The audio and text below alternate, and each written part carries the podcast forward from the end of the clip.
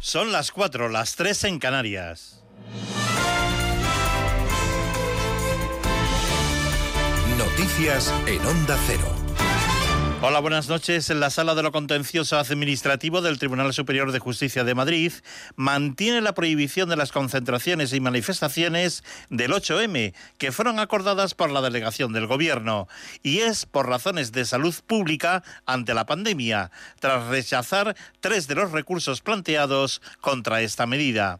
El alto tribunal madrileño considera que en este conflicto prima el derecho a la salud la integridad física y la vida de las personas ante el grave riesgo que supone para todos el coronavirus. Hoy domingo, el tribunal va a notificar el resto de las resoluciones correspondientes a otros seis recursos que fueron presentados. En la sexta noche, la vicepresidenta del Gobierno, Carmen Calvo, ha afirmado que van a acatar lo que ha decidido el tribunal. Yo creo que en ese sentido la decisión de Madrid es una decisión ponderada. Lo ha dicho también la Fiscalía hoy. Cree que hay intereses jurídicos ponderados entre la limitación de un derecho y la protección de otro, la salud. Y estaremos a lo que digan la justicia y lo que diga el tribunal.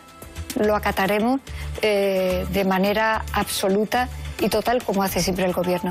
El Partido Popular ha pedido responsabilidad ante este 8M y recuerda que será un día que perseguirá a Pedro Sánchez por lo ocurrido el año pasado. Jorge Infer. Gamarra dice que si el año pasado se llegó mal al 8 de marzo, este año hay que hacer un ejercicio de responsabilidad y aprendizaje. Anima a la sociedad a que se evite la polémica y no se perjudique al feminismo, que para la portavoz popular se promueve desde el propio Ministerio de Igualdad. Estamos viviendo momentos de mucho ruido en torno al feminismo y al final eh, se está promoviendo la división donde lo que debiera de estar existiendo es unión. Y esa división y ese enfrentamiento con las políticas o las no políticas se está promoviendo desde el propio Ministerio de Igualdad que dirige Irene Montero. Por su parte, el secretario general del Partido Popular, Teodoro García Egea, ha señalado que el 8 de marzo representa la lucha de muchas mujeres, pero que también es un día que siempre perseguirá a Pedro Sánchez. Este lunes vuelve a ser 8 de marzo. Ese 8 de marzo que representa la lucha de muchas mujeres, pero que hoy Pedro Sánchez ha convertido en algo que le perseguirá siempre. Aquel momento en el que muchos países se preparaban para tomar medidas frente a una pandemia mundial y que sin embargo el gobierno miraba para otro lado. Añade además que nada borrará el error que cometió el presidente del gobierno al poner la ideología por encima de la salud. Y la 35 edición de los premios Goya, celebrados en el Teatro del Sojo en Málaga, ha transcurrido sin apenas fallos técnicos, en una gala que ha sido breve y que ha conseguido reunir a muchas estrellas de Hollywood de manera telemática. Y también ha tenido sentidos homenajes a las víctimas de la pandemia del coronavirus. Las Niñas ha sido la gran triunfadora y ha obtenido el Goya la mejor película. También se ha alzado con el Goya la mejor dirección Nobel y mejor guion original lo que ha permitido el doblete de Pilar Palomero. El Goya de honor ha sido para Ángela Molina, que ha recordado a sus padres. Cuando os hablo de mis padres, me invade una hora, una hora de amor, una ola que me late el corazón y me devuelve la vida. Yo quiero dar las gracias a mi padre por mi madre y gracias, padre, por mi madre. Mi padre cantó en este teatro donde ahora me acompaña. No imaginaba él aquel día que un día su hija recibiría en este mismo escenario lo que para él era el alma de su arte, el cariño del público. La Policía Nacional ha detenido este sábado a un conductor de ambulancias que estaba fuera de servicio pero vestido con su uniforme para asesinar presuntamente a un enfermero de 41 años, padre de dos hijos, en las urgencias del Hospital Príncipe de Asturias de Alcalá de Henares, como nos ha contado Damián Pasero, portavoz del 112, Comunidad de Madrid. Un varón entraba, entraba armado dentro, dentro del hospital y agredía a uno de los trabajadores del hospital, en este caso es un enfermero, como decíamos, con, arma blanca. Los propios servicios sanitarios del hospital han atendido a la víctima sin poder hacer nada por salvarle la vida y confirmando el fallecimiento. Las noticias vuelven a las 5 cuando sean las 4 en Canarias y siempre en nuestra página ondacero.es. Síguenos por internet en ondacero.es.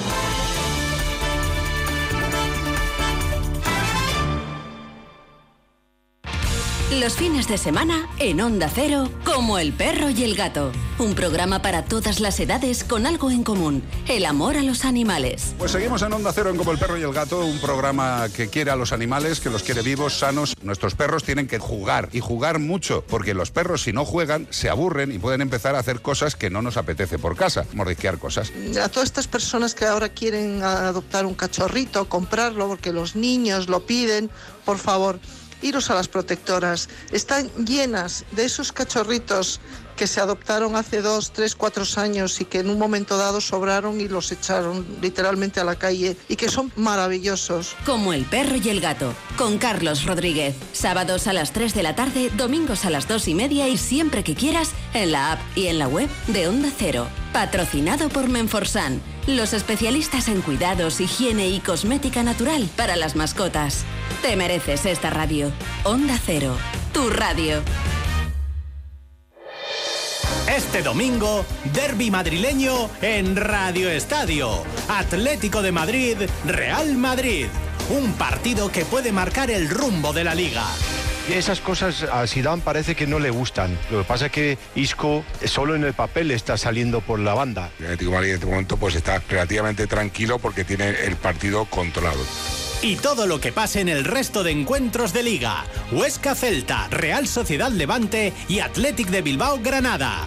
Toda la información de las elecciones en el Fútbol Club Barcelona y además los partidos de Segunda División. Este domingo desde las 3 de la tarde vive el derby y el resto de la liga en Radio Estadio con Antonio Esteba y Javier Ruiz Taboada.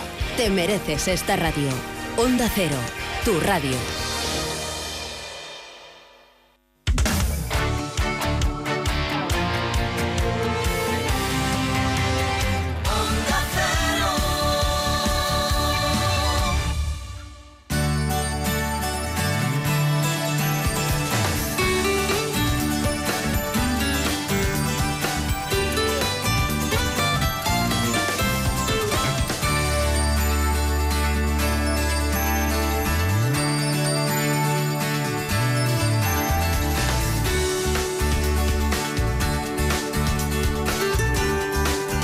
En buenas manos.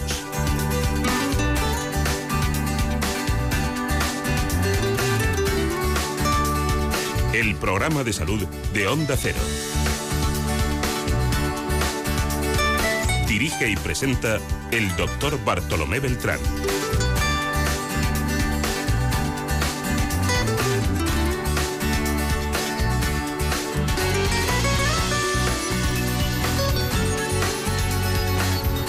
¿Qué tal? Muy buenos días, me alegro mucho de saludarles. En la realización de este espacio hoy, David Fernández. En la producción, como siempre, Marta López Llorente. Vamos a hablar de muchas cuestiones interesantes, pero vamos a empezar con el director del Centro de Psicología, Santiago Cid. Y es que vamos a hablar enseguida de ansiedad. Ansiedad de tenerte en mis brazos, musitando palabras de amor. Ansiedad de tener tus encantos y en la boca volverte a besar. ¿Sabían que hasta un 29% de las personas sufrirán de un trastorno de ansiedad al menos una vez en la vida? Palabras de amor. Ansiedad. Hay muchos tipos de ansiedad. La de la música es otra bien distinta. Pero nosotros queremos conocer en profundidad de qué queremos hablar. Lo hacemos con este informe.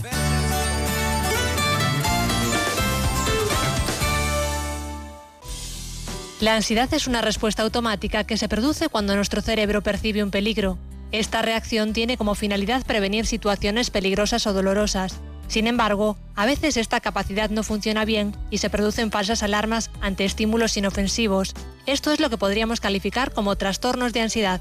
Los síntomas psicológicos con frecuencia suelen ir acompañados de otros fisiológicos como sudoración, palpitaciones, taquicardias, mareos o alteraciones de sueño. En nuestro país, los problemas de ansiedad se han convertido en uno de los principales motivos de consulta en atención primaria. Pero cuando la ansiedad comienza a condicionar la vida, es el momento de solicitar la atención de un especialista para aprender nuevas estrategias para evaluar y afrontar las situaciones que generan ansiedad de manera adaptativa. Ya saben ustedes que muy pocas veces tratamos la psicología.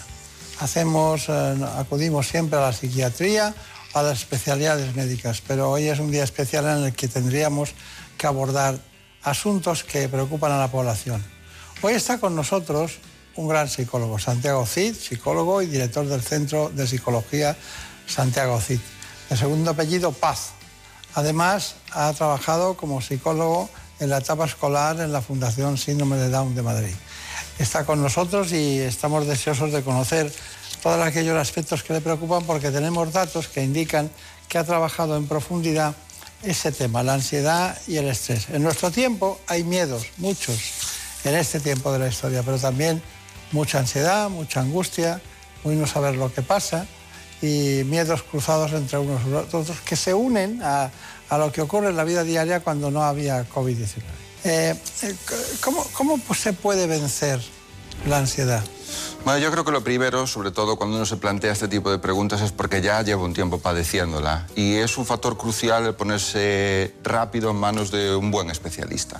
Porque como todos los problemas tiende a cronificarse si dejamos mucho tiempo pasar. Entonces yo creo que el primer paso que siempre vería sería eh, apoyarme en una buena terapia con evidencia empírica. A tiempo de hoy la terapia cognitivo-conductual, por ejemplo, está demostrando una alta eficacia en este tipo de problemas. Pero el primer paso sobre todo no dejar pasar una gran cantidad de tiempo, si no tiende a cronificarse y a dificultarse el tratamiento. Ya, pero eh, claro, eso está muy bien, pero ¿cómo, cómo sabemos que tenemos ansiedad? Pues eh, muchas veces esta sintomatología eh, puede eh, aparecer o llamarnos la atención, pues por ejemplo, preocupaciones constantes. ¿no? Notamos que tenemos una, una, intensidad, una emoción que no va acorde con el contexto, es decir, pasamos mucho más tiempo preocupados, duran mucho más, nos preocupamos por cosas que no deberíamos de preocuparnos y sobre todo un factor clave, empieza a interferir de una manera importante en nuestra vida diaria. ¿Lleva eso cambios de comportamiento? Sí, Sí, al final cuando una cosa nos preocupa, al final tenemos que pensar que nosotros eh, interpretamos y atendemos para dirigirnos. Entonces, cuando estamos interpretando mal la realidad, cuando estamos sobreatendiéndola, solemos cambiar nuestros comportamientos. Así, por ejemplo, en las obsesiones empezamos a lavarnos las manos constantemente o de un tema prácticamente estamos todo el día hablando de ese tema. Entre otras cosas, podemos verlo por ese factor conductual también. Claro. Eh, ¿El aceptar que uno tiene ansiedad o miedos ayuda a vencerlo? Por supuesto. Por supuesto. De hecho, las terapias de tercera generación hay una que ya directamente se llama aceptación y compromiso. Es verdad, el hecho de aceptar es el primer paso para empezar a trabajar y sobre todo a tolerar. Y la tolerancia siempre disminuye todos los patrones de cualquier problema de ansiedad. ¿Y qué le dice usted a un paciente cuando tiene pensamientos negativos? ¿Le ayuda? ¿Le puede ayudar? Eh, cuando uno tiene pensamientos negativos, ahí tenemos que diferenciar un poco entre pensamientos y, creencias. ¿no? Pensamientos al final es una cosa que tenemos todos, pero lo importante son las creencias, lo que significan para él esos pensamientos o cómo interprete toda la realidad. Pero claro, desde un trabajo de, ver racionalmente y verlo empíricamente se puede trabajar esa, forma de interpretar la realidad, por supuesto, es una de las claves de la terapia. Cuando empieza una, ansiedad o una situación de, de estrés, relacionado con la ansiedad, el, tirar por la calle de en medio y no pensar en farmacología ni en, otro tipo de terapias eh, que ustedes manejan y hacer ejercicio físico es bueno. A ver, el ejercicio físico siempre es bueno pero evidentemente no es la solución para un trastorno de ansiedad. Es un complemento, pero al final si uno está preocupado por mucho ejercicio que haga va a seguir preocupado y si uno está obsesionado por mucho ejercicio que haga va a seguir obsesionado. Pero está bien porque ayuda también a segregar más serotonina, a sentirnos mejor, mejorar un poquito la autoestima, pero evidentemente es solo una pequeña pieza de un posible tratamiento, las actividades agradables, pero habría que trabajar mucho más. Eh, eh, eh, ¿Usted, usted se nota como psicólogo que ayuda? O sea, ¿cómo, cómo soluciona el problema un psicólogo? Porque la gente tiene una tendencia al plan oral en, consumir medicamentos y, ustedes eh, hacen una serie de cuestiones y para el diagnóstico, pero ¿cómo ayuda al psicólogo? Pues ayudamos eh, en primer lugar, sí, le- con respecto a la primera pregunta, eh, sí. Eh, no solo sentimos que ayudamos, sino que tenemos ese feedback y después lo podemos ir viendo con contraste empírico, con entrevistas, con test y demás. Y evidentemente si no notásemos que estuviésemos ayudando, no seguiríamos con nuestra intervención. El principal objetivo es, siempre eso. ¿Cómo? Pues bueno, eh, en esto, en la guía empírica, en la guía de tratamientos eh, con validez científica, se va cuestionando una serie de técnicas. Pues, por ejemplo, para las fobias la técnica de exposición. Entonces vamos viendo que la técnica de exposición, eh, comparado con alguien que no haga terapia, ofrece unos resultados mm, bueno, muchísimo más amplios en la reducción de ansiedad. Entonces la persona, mientras se expone al estímulo fóbico con una serie de, también de técnicas que va aprendiendo, va viendo cómo su miedo, si empieza en 100 en terapia, va bajando 80, 60, 50, 40, lo vamos midiendo y vamos viendo cómo al final ese estímulo fóbico acaba por convertirse ya en un estímulo normal en el cual ha perdido el miedo. O, por ejemplo, en preocupaciones, vamos viendo como un tema que le preocupaba de 100, al trabajar eh, tanto la forma de interpretarlo como sobre todo también rumiar, darle vueltas con, mediante la atención plena o incluso a veces los objetivos de echarlo fuera, de no pensar en ello, poniéndolo en otros mediante exposición, esa preocupación que tanto lo atormentaba se va integrando, tolerando y perdiendo el miedo. Está muy bien, está. Pero claro, tienen que manejar muchos test, ¿no? Si usted um, se tuviera que ir a una isla desierta y seguir siendo psicólogo, ¿qué, qué se llevaría? ¿Qué, qué- qué instrumental de conocimiento, de test o de estudios, tanto un estudio cognitivo-conductual como cualquier otra cosa, qué se llevaría para... Bueno, seguramente ahora me llevaría un ordenador y una conexión a Internet, ¿no? Que es la forma que tendríamos de hacer terapia. Eh, yo creo que en los principales cuestionarios, eh, a ver, siempre la opinión del paciente está presente. Pensamos que los 10 primeros minutos son para ver cómo le ha ido la, cómo le ha ido la sesión. Y a veces el principal crítico y el que va a ser más duro es el paciente, porque va a decir, pues no me encuentro nada bien, pues estoy peor, estoy tal. Entonces él mismo ya te va a ir dando referencias de, pues he tenido menos miedo, he estado menos tiempo obsesionado. Después, si lo queremos apoyar empíricamente, lo queremos también poner una serie de cuestionarios, podemos apoyarnos, por ejemplo, en el test de depresión de Beck para medir la depresión. Eh, eh, después eh, podemos también un STAI, que es, es un instrumento muy interesante que mide tanto la ansiedad estado durante las dos últimas semanas y sobre todo la ansiedad rasgo, que sería lo que más nos interesa, que es al final cambiar esa dinámica de la persona, de esa forma de encarar las cosas que acaba provocando ansiedad eh, casi con cualquier cosa que le pongas delante. Entonces, al cambiar esos dos, vamos teniendo unos buenos medidores. Está bien. Hay adherencia a los tratamientos médicos, y, pero esa adherencia al tratamiento eh, baja en muchos casos, ¿no? Eh, abandonan el tratamiento, incluso en algunos casos la, la mitad de los pacientes tratados de alguna de las patologías eh, pues lo abandona. ¿Cuál es el grado de, de pérdida de adherencia al psicólogo? Pues la verdad que va directamente relacionado a los resultados. Si los resultados están siendo muy buenos, pues ahí podemos encontrarnos con dos situaciones, ¿no? Que continúe. Sobre todo es que al principio intentamos ver un poco más o menos cuál es la duración y la importancia de mantenerlo en el tiempo. Porque si no es verdad que tanto como con el tratamiento médico la tasa de recaídas es muy alta por tratamientos en los que te estás encontrando bien y tú mismo decides abandonarlo. Entonces la tasa eh, pues, de tratamiento incompleto no es muy elevada, pero yo creo que nos estamos encontrando, pues, por ejemplo, pues un 20-25%. ¿no? También muchas veces asociada a la mejoría, que a veces la mejoría, eh, pues, pongamos, tienes una situación de menos estrés, reduce los patrones del problema, te encuentras mejor y decides que ya no te hace falta, o bueno, a veces también por otros motivos, como los económicos, obviamente. Claro. Eh, ¿cómo, cómo le llegan los pacientes al centro Santiago Cid? ¿Cómo le llegan? Eh, ¿Por el boca a boca? ¿Por, ¿Porque eh, usted es muy famoso, muy bueno por los estudios que ha publicado? ¿Por qué? Bueno, el boca a boca es un factor siempre muy importante y que genera gran confianza. Entonces ahí tenemos eh, bastante forma de llegar, tanto el boca a boca por mi trabajo como el de nuestro equipo, ¿no? Al ser ya un equipo cada vez más amplio, pues cada vez va habiendo más pacientes satisfechos y va moviendo más ese boca a boca. También es verdad que gracias a, a la labor de divulgación que se va haciendo de las cosas sanitarias, en este caso de la psicología, la gente se va animando mucho más a, a hacer terapia y también por cosas que pueden leer, artículos que has escrito donde se sienten identificados con lo que están sintiendo, un poco relacionado a lo que hablamos, ¿no? Lees un artículo de la sintomatología de la ansiedad y dices, uy, pues justamente esto es lo que me está pasando a mí, nunca me lo había planteado. Y, esto también ayuda. La divulgación Claro. creo que es muy importante. Claro. Eh, ¿tiene, ¿Tiene usted una está muy entregado a la profesión, ¿no? Sí, es necesario, ¿no? Este tipo de, de profesiones al final son, son clave. El... Son muy humanísticas en todos los sentidos Sí. y tienen muchas derivadas, ¿no? Porque a veces la ansiedad inmediata está cubriendo un problema profundo, ¿no? Y, y entonces hay que ir al profundo, no a lo inmediato, Sí, claro. por eso es clave también una buena evaluación inicial. Claro, claro. Eh, bueno, Marina Turiac, Santiago Cid, a ver, ¿qué, qué- qué puedes preguntarle? ¿Qué quieres? ¿Qué, qué dice la gente? Los niños, Santiago, nunca son capaces de manifestar sus emociones. ¿Y cómo podrían hacer los padres para detectar un caso de ansiedad, sobre todo en estos meses que estamos viviendo?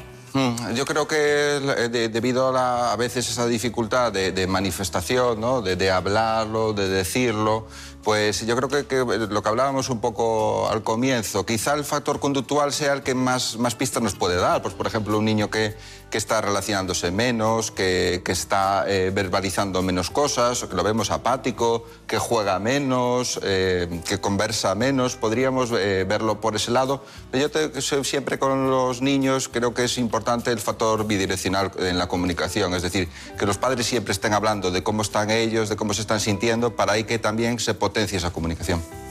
Y una mujer embarazada que sufre ansiedad porque le den una mala noticia de que su hijo no viene como esperaba y demás, ¿va a afectar al feto, al desarrollo de ese bebé? A ver, en eso hay diferentes estudios, ¿no? Sobre todo, el, em, en principio, eh, podría afectar a veces eh, en parámetros como puede ser el peso eh, y, y este tipo de factores. Pero a nivel general tendría que ser un nivel de ansiedad súper elevado, muy mantenido, para que llegase a afectar de una manera realmente preocupante. El estrés tiene una connotación negativa tremenda últimamente, pero también es algo bueno. Nos mantiene en alerta, mejora nuestro rendimiento, pero ¿cómo saber que estamos en ese punto óptimo de estrés? Mm, Es como la ansiedad. Al final tenemos eh, estrés eh, bueno, por así decirlo, y estrés patológico. El estrés patológico eh, empieza a darse cuando en lugar de ser adaptativo estamos preocupados todo el día y sobre todo notamos que nuestros niveles de activación son muy superiores a la demanda, siendo capaces de desconectar y realizando una gran interferencia en nuestra vida diaria. Bueno, seguimos eh, adelante con estas cuestiones que están en relación con la psicología, que son como la ansiedad que ya ha matizado usted, doctor Cid, muy, muy específicamente. Bueno, hay una terapia, hay una terapia que ustedes llaman cognitivo-conductual, y yo le preguntaría, ¿para qué sirve? Vamos allá.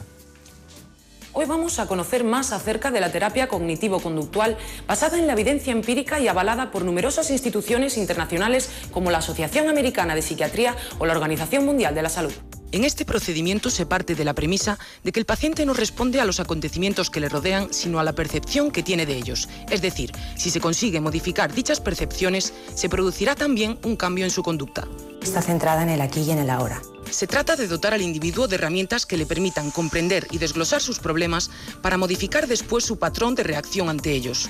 Así, su concepción de los estímulos externos mejora y con ella su calidad de vida. Se podrían distinguir eh, varias fases. Una fase inicial en la que se hace una evaluación de los problemas mediante diferentes procedimientos. Eh, a esto le seguiría una fase de, de devolución de la información para que el paciente comprenda su problema. Después entraría la fase de tratamiento propiamente dicha, donde se aplican las técnicas cognitivo-conductuales. Eh, las últimas sesiones irían encaminadas al manejo de las recaídas, la prevención de las recaídas, y habría una última fase de seguimiento donde se valora de alguna manera la permanencia de los cambios a lo largo del tiempo. Además, este tipo de terapia puede ser de gran ayuda ante diversos tipos de patologías. ya sea mm, trastornos de ansiedad, trastornos del estado de ánimo, como puede ser la depresión, de distintas patologías o disfunciones sexuales, trastornos de conducta alimentaria y otro tipo de patologías. Y aunque solo es eficiente en aquellos pacientes que se comprometen, sus técnicas parecen estar dando buenos resultados. Se ha encontrado un, un porcentaje alto ¿no? de mejoría y de, y de resolución, digamos, de problemáticas en más del 85% de los casos. En definitiva, iniciar una terapia cognitivo-conductual puede ser muy útil para mejorar la calidad de vida de aquellas personas que lo necesiten. Bueno, es muy interesante lo, lo que nos cuentan, pero usted lo firma. ¿Está de acuerdo? Sí, sí, sí, rotundamente, sí. El- tenemos que tener en cuenta que la terapia cognitivo-conductual es la, la principal, la terapia de elección en, en muchos trastornos y bueno, no es que lo afirme yo, eh, ojalá con mi afirmación fuese suficiente, pero en este caso está validado por las principales guías clínicas, como por ejemplo las del Instituto de Salud de, de- de Reino Unido, el NICE o la APA. Entonces, pues hasta, ha sido muy sometidas a, a prueba y ha demostrado mucha eficacia, muy alta en, algún- en muchos trastornos. Está bien, está bien. Bueno, vamos a entrar en un tema principal, ¿eh? que, que me gustaría que lo, ma- lo matizáramos bien. ¿no? Eh, en este momento de la historia están aflorando muchas personas que, tienen, eh, que son hipocondríacos. ¿no? Son hipocondríacos, pero la ansiedad y los miedos les llevan a exagerar más todavía la hipocondría. ¿Me puede definir qué es un hipocondríaco y en qué consiste, qué cuáles son los síntomas y por qué los miedos o los trastornos de ansiedad aumentan el, el factor hipocondríaco? La hipocondría es la creencia de padecer una enfermedad grave a través de la interpretación vaga, ambigua y personal de síntomas somáticos o de enfermedades leves. En este círculo vicioso, cuando se produce una mala interpretación, eh, pensemos que la ansiedad es la, respuesta de activación fisiológica ante un potencial peligro. Cuando interpretamos como un potencial peligro nuestros propios síntomas, paradójicamente estamos provocando más de esos propios síntomas que tememos. Imaginemos que tememos una taquicardia. Al valorarla como peligro, al rumiarla, todavía tenemos mucha más taquicardia. Entonces entramos en ese círculo vicioso que se ve muy incrementado también por la rumiación, también por el doctor Google, cuando empezamos a ver y ahí ya leemos que tenemos todo lo peor y ahí vamos eh, haciendo lo mismo a veces con muchos más síntomas. Creo que al final las principales características o síntomas de la hipocondria son la convicción de padecer una enfermedad grave, la rumiación constante del síntoma, la búsqueda constante por Internet, no dejar de hablar de, de problemas de salud y también uno más desconocido que es intentar eliminar a toda costa el síntoma que nos preocupa. Conozco a alguien así. Conozco a alguien así. Pero eso debe ser muy difícil de cortar, ¿eh? Porque eso es personalidad también. Es una forma de personalidad.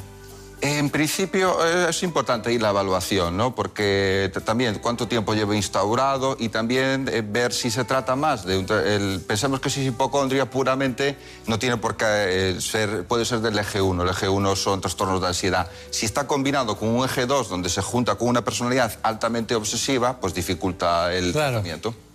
Marina conoce muchos hipocondriacos. Estoy seguro. ¿Pero podrían causar una enfermedad real? No, en principio no. Eh, bueno, el- causaría una hipocondria, pero eh, eh, una, una enfermedad propiamente orgánica, si a eso nos referimos, en general, eh, por el hecho de pensarlo, rumiarlo, darle vueltas, no. Quizá a veces con las cosas que, que empieces a automedicarte o a hacer cosas raras, igual sí que te puedes provocar algo, pero no por el hecho de, de valorarlo o gestionarlo de esta forma. Bueno, pues nosotros de ese trastorno psicológico tenemos este informe. La hipocondría es un trastorno que se caracteriza por la fuerte preocupación y miedo a tener o a la convicción de padecer una enfermedad grave a partir de la interpretación subjetiva de los síntomas. Los signos de alarma son la preocupación persistente a pesar de haber acudido a uno o a varios especialistas a consultar el problema. Esta preocupación excesiva provoca malestar en las personas que la padecen, lo que conlleva un deterioro social o laboral. Además, estas personas suelen hablar a menudo de salud con la intención de tranquilizarse, pero por el contrario, el efecto que provoca es la convicción de padecer una enfermedad grave. Estos pacientes suelen recurrir a Internet para buscar información sobre sus síntomas. Es lo que se ha llamado hipocondría digital o cibercondría, un problema que afecta ya al 5% de la población. Wikipedia o los foros son lo más consultado y pese a que las personas saben que esta información no siempre es fiable, muchos continúan haciéndolo. Está bien, ¿no? Nosotros no damos puntadas sin hilo con estos temas. Aparte que eh, los, los hipocondríacos eh, generan un trastorno lateral y colateral a su, a su entorno muy importante, ¿eh? porque ha dicho una de las, de, las, de las matizaciones de que acaban recordando todas las cosas y que buscan soluciones más allá de la propia solución que, que enturbian el proceso a todo el mundo, ¿no? Absolutamente. Y sobre todo muchas veces porque a veces hasta en ese intento por autoconvencerse de que no es nada, casi todo el entorno que le, que le rodea le acaban preguntando mil veces, pero de verdad que no me pasa nada, de verdad que no me pasa nada. Y eso, también va generando un gran desgaste, que es una de las cosas que también intentamos trabajar en terapia. Claro. Eh, bueno, Santiago hay un asunto que también está en el entorno del trabajo y también perturba al conjunto de los compañeros, del que es el estrés. El estrés.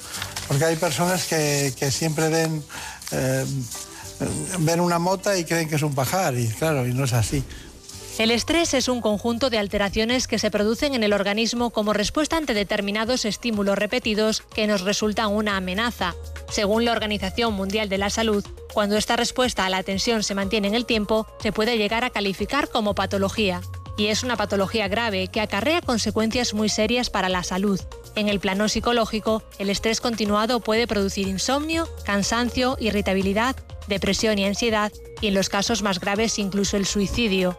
En el plano físico, los trastornos son múltiples, gastrointestinales como úlceras y dispepsia, cardiovasculares como hipertensión, arritmias e infartos y hasta sexuales. El coronavirus ha agravado sin duda el estrés y la ansiedad en los trabajadores ya en cifras récord. Y es que en 2019 España fue el tercer país europeo con más estrés laboral, con unos niveles cercanos al 60% de los trabajadores. De hecho, para la OMS, el estrés es un problema de salud mundial y se dice que ya es el mal del siglo XXI. Ahí tenemos plantado el estrés, ¿no? Eh, a mí me parece que, que, por mucho podríamos hablar 20 programas del estrés en relación con el entorno laboral, ¿no? Porque hay estrés, hay mobbing, hay eh, acosos, hay muchas circunstancias que te perturban ¿no? y que realmente te quitan la posibilidad de la convivencia normal, porque cuando eso se nota sobre todo cuando tienes compañeros o, que son maravillosos, agradables, positivos, empáticos, tal. pero cuando es lo contrario eh, es horrible, es como ir al infierno cada día, ¿no? Pues sí, sí, sí. ¿Os llegan casos?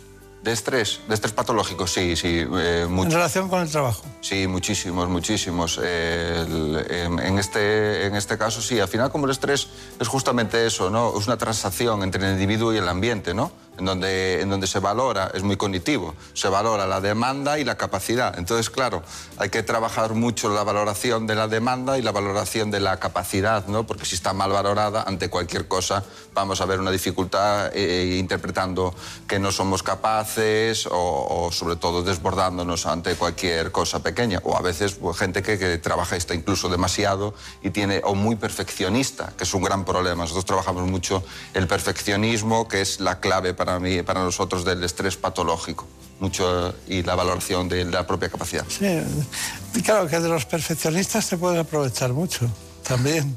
Hay mucha gente que vive con un perfeccionista o una perfeccionista y está la nevera todo en su sitio siempre, ¿no? O, o, o, o la ropa bien colocada o, la hora de los niños, pero eso acaba siendo una dinámica infernal porque tienen poco espacio para para lo, lo, lo que es eh, la empatía suave y tranquila de la vida, ¿no? Que hay que abrir la ventana para ver los árboles o el campo, ¿no? No la abren, no la abren, la limpian, pero no la abren. Bueno, ¿cuál es su conclusión? Eh, acerca del, acerca del programa de hoy, sí. Acerca del, bueno. ¿Qué hace eh, un psicólogo como usted en un sitio como este? El, el, mi, las conclusiones son varias, ¿no? La importancia de, de concienciar a las personas de, del trabajo que puede hacer la psicología, de las grandes mejorías que se puede obtener con la terapia cognitivo-conductual y la necesidad de trabajar pues, esas valoraciones, esas interpretaciones del ambiente esas rumiaciones y esas estrategias, ya sean perfeccionismos o el manejo de la información de salud, que mejoran sustancialmente la calidad de vida de las personas. Pues muy bien. Eh, el centro es Centro Santiago Cid. Uh -huh. Que tenga mucha suerte, que le vaya muy bien y que solucione muchos problemas. Aunque para solucionar una ansiedad, ¿cuánto llevaría de tiempo? Una ansiedad media. Pues ahí habría que hacer una correcta evaluación. Depende, como hablábamos, de los factores que estén por detrás, si tenemos una personalidad eh, con, con aquí más obsesiva o menos, pero a veces nos encontramos con que problemas eh, que no están muy adheridos. Tenemos que tener en cuenta que el tiempo promedio, por ejemplo, de un trastorno de pánico en que acude el paciente a la primera consulta es siete años desde su trastorno. Entonces, claro, si nos tarda siete años, pues igual nos lleva un año eh, después solventarlo. Pero muchas veces que se acude pronto, a veces podemos encontrarnos con terapias breves de 8 días sesiones. Está bien. Bueno, pues cómo vencer la ansiedad con la ayuda de un psicólogo, aquí lo tienen. Muchas gracias por venir, mucha suerte, que le vaya muy bien. Y a ustedes indicarle que muchas veces traemos eh, pocos psicólogos al programa. En este caso hemos dado con uno de gran futuro, entusiasmado por su trabajo y con un grupo de compañeros eh, que lo hacen diariamente para ayudarnos a vivir mejor. Muchas gracias. En buenas manos. El programa de salud de Onda Cero. Dirige y presenta el doctor Bartolomé Beltrán.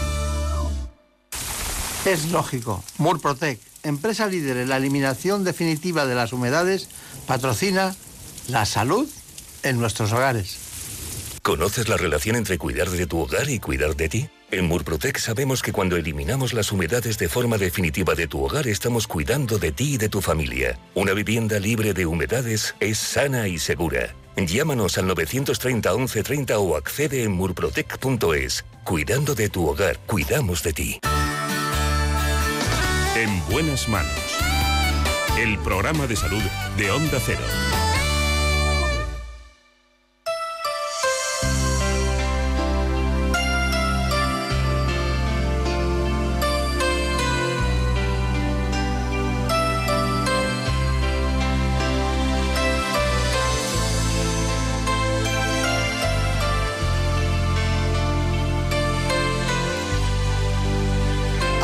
Factores que nos interesan y es que lo cierto en muchas ocasiones es que algunas personas se ven afectadas de hernias inguinales. Cuánto tiempo que por él perdí, qué promesas rotas sin cumplir.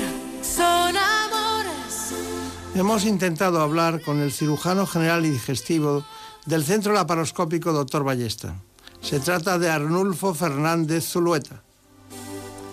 Es la espera en un teléfono, la aventura de lo ilógico, la locura de lo mágico. Así que conozcamos de qué queremos hablar, de qué va este asunto y después volveremos enseguida.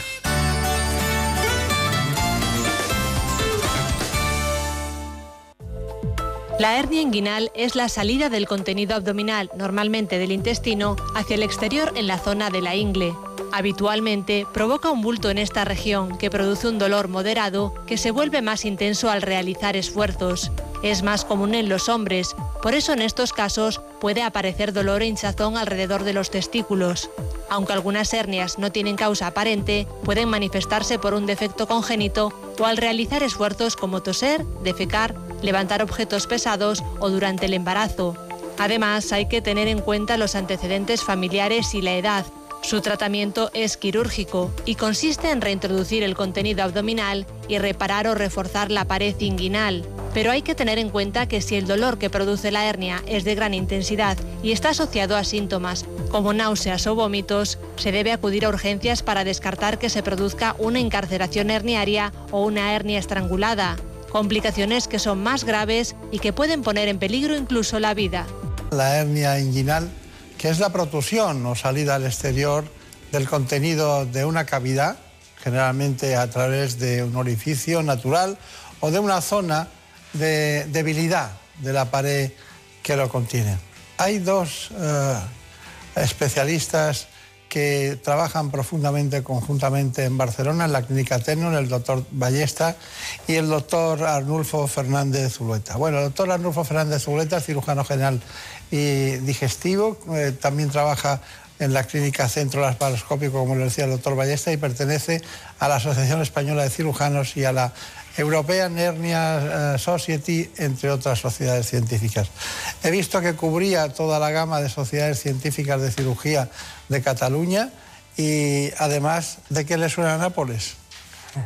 Sí, pues Nápoles me suena de un momento muy importante que fue la acreditación como cirujano de excelencia en la, en la ICSO, que es la Sociedad Internacional para el Tratamiento de la Obesidad y las Enfermedades Metabólicas. La y muy linda ciudad que es Nápoles. Obesidad bariátrica, ¿no? Sí, para la cirugía bariátrica. ¿Y, y en Nápoles da tiempo para estudiar? Eh, pues sí, y para conocerla también. Es que es una ciudad muy, muy alegre, ¿no? En todos los sentidos, ¿no? es una ciudad Potente, que se fuerte, mueve, Que se se, mueve. mueve, sí, sí.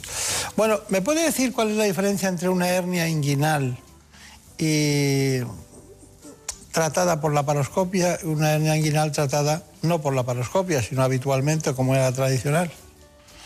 Pues bueno, la, la diferencia básicamente es que la manera tradicional y existente actualmente es a través de una herida, es decir, es un abordaje que llamamos anterior, una herida en la región inguinal, en el cual se profundiza por plano hasta llegar a donde está la hernia o el orificio herniario, el saco herniario, y se procede a la reparación de la misma, utilizando mallas o sin utilizar mallas. Actualmente casi todas las técnicas usan mallas en la cirugía abierta a través de una herida abdominal. En tanto, la cirugía laparoscópica cambia el abordaje, primero que se realiza a través de pequeños orificios en el cual se introduce una cámara, generalmente cámara de alta definición, y otros orificios para realizar el mismo procedimiento, pero desde el origen de la hernia. Es decir, es un abordaje posterior en el cual se reduce la hernia y se colocan siempre mallas que van definitivamente cubriendo toda la zona que había comentado de, eh, de, los orificios inguinales por donde se producen habitualmente las hernias. Es decir, la cirugía laparoscópica es una cirugía mínimamente invasiva, en el cual, a diferencia de la cirugía abierta, el, el paciente tiene una invasión menor y por tanto una recuperación más rápida, digamos en forma general. Tiene algunas otras particularidades en cuanto a los beneficios específicos en situaciones específicas de pacientes. Bueno, pero vamos a ver, ¿qué necesidad hay de hacer una cirugía laparoscópica para una hernia inguinal cuando iba también a hacerla por la vía tradicional? ¿Por qué? Eh, bueno, hay eh, tantas ventajas. Bueno, es, es, producto del desarrollo, una combinación del desarrollo tecnológico y de la inquietud que siempre tienen los médicos por intentar ofrecer a sus pacientes el mejor procedimiento. Eh, sin que la vía abierta tenga una indicación, la mantiene. La vía laparoscópica aporta eh, una menor agresión al paciente. Y esto es clave porque la, la medicina ahora intenta la menor agresión al paciente, la más rápida reincorporación a su vida laboral y por tanto la laparoscopia nos permite esto. ¿Qué diferencia hay de morbimortalidad entre una y otra? No, no hay diferencia. No hay diferencia ni en efectividad ni en morbimortalidad. ¿Hay diferencia en cuanto al tiempo que dura en irse a casa? No tanto con el tiempo que de irse a casa, sino con el tiempo de la recuperación. Hoy, hoy en día... ¿Qué diferencia hay entre recuperación e irse a casa? Sí, estamos hablando de que prácticamente toda la cirugía de la hernia inguinal, en los lugares donde está protocolizado, es una cirugía que puede considerarse ambulatoria o de corta estancia. Todas, abiertas o laparoscópicas de cualquier tipo. Ahora, la recuperación a su vida habitual, hacer deporte, a trabajar, ahí es donde está la diferencia. Por cierto, hacer deporte. ¿Hacer deporte contribuye a tener más hernias inguinales? No, no está demostrado que hacer deporte. Pero se ha hablado de ello, ¿no? Se, ha hablado dentro de los... Eh, se sabe que la hernia tiene una etiología o una etiopatogenia multifactorial y a veces algunos se describe como esfuerzos físicos eh, grandes pueden influir en personas que tienen una predisposición, no que el esfuerzo físico produzca hernias Etiología patogenia quiere decir eh, cuál es la causa. Sí, las causas. Para que nos entienda todo el mundo. Pero una pregunta, ¿ustedes ponen mallas? Sí. Sí, las técnicas laparoscópicas, nosotros usamos especialmente dentro de las técnicas laparoscópicas la totalmente extraperitoneal. Esa es una técnica en la cual, además de repararse desde su origen con las hernias, con una eh, amplia visión de la zona de defecto anatómico, siempre colocamos una malla. Sin entrar a la cavidad abdominal, colocamos una malla. Realmente las mallas, eh, prácticamente desde hace eh, más de 30 años, las mallas constituyen, eh, están muy relacionadas con la reparación de las hernias, porque se vio que desde su introducción redujo la recidiva, que es que el paciente operado tenga nuevamente una hernia, entre un 50 y un 70%. Bien. Y eso fue suficiente para que prácticamente todas las técnicas quirúrgicas la malla tenga un peso, sin desaparecer las técnicas sin malla. Tenemos un orificio en las dos ingles, un orificio que se va formando lentamente, ¿no? Con la edad. Y bueno, llega un momento en que esa estrangulación del orificio, porque ha salido una parte del intestino, pues se va no necrosando todavía, pero se va estrangulando y se produce una hernia encacerada, ¿no? Como diríamos, ¿no? O encarnata o una hernia que está estrangulada. ¿Cuáles son los síntomas? Bueno, brevemente, eh, los síntomas de la hernia complicada, porque lo que está describiendo ya es una hernia complicada, la hernia encarcerada o estrangulada es una complicación de la hernia, el síntoma que predomina es el dolor, es el dolor. Pero en realidad eso ya son complicaciones de la hernia. Uno puede tener una hernia, puede tener un bulto, puede tener dolor y no estar en estas circunstancias. Estas son urgencias ya para el tratamiento. Pero cuando están en esa urgencia, ¿cuándo es quirúrgica? Sí. son quirúrgicas, es decir, la hernia encarcerada y estranguladas son quirúrgicas y ya su tratamiento no es selectivo, sino es un tratamiento urgente. Es solución ahí no se puede perder tiempo en el tratamiento de cualquier forma que se vaya a intentar solucionar quirúrgicamente, pero hay que hacerlo. Los hombres son ocho veces más propensos que las mujeres a tener hernias. Sí. Eh, ¿Por algo será? Sí, eh, tiene que ver con la, con la anatomía. Eh, las hernias se producen en una zona, digamos, de debilidad que le conocida como orificio miopectíneo de Frouchard. Es decir, donde hay varios orificios inguinales que permiten el paso de conductos. El hombre tiene el conducto inguinal que por donde pasan los, eh, los, las arterias que nutren el testículo, el conducto deferente, todo ello hace que la zona eh, de la ingle del, del, hombre sea más propensa a las hernias. Las mujeres la tienen más cerrada porque solo pasa lo que se llama el ligamento redondo.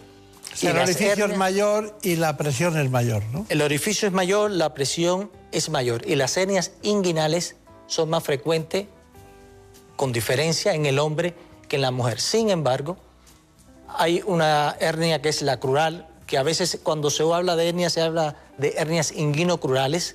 Entonces, estas sí son más frecuentes en mujeres. Claro. Y tiene un valor muy importante diagnosticarla porque siempre que están hay que tratarla. mujeres mayores, mucho, ¿no? Mujeres mayores.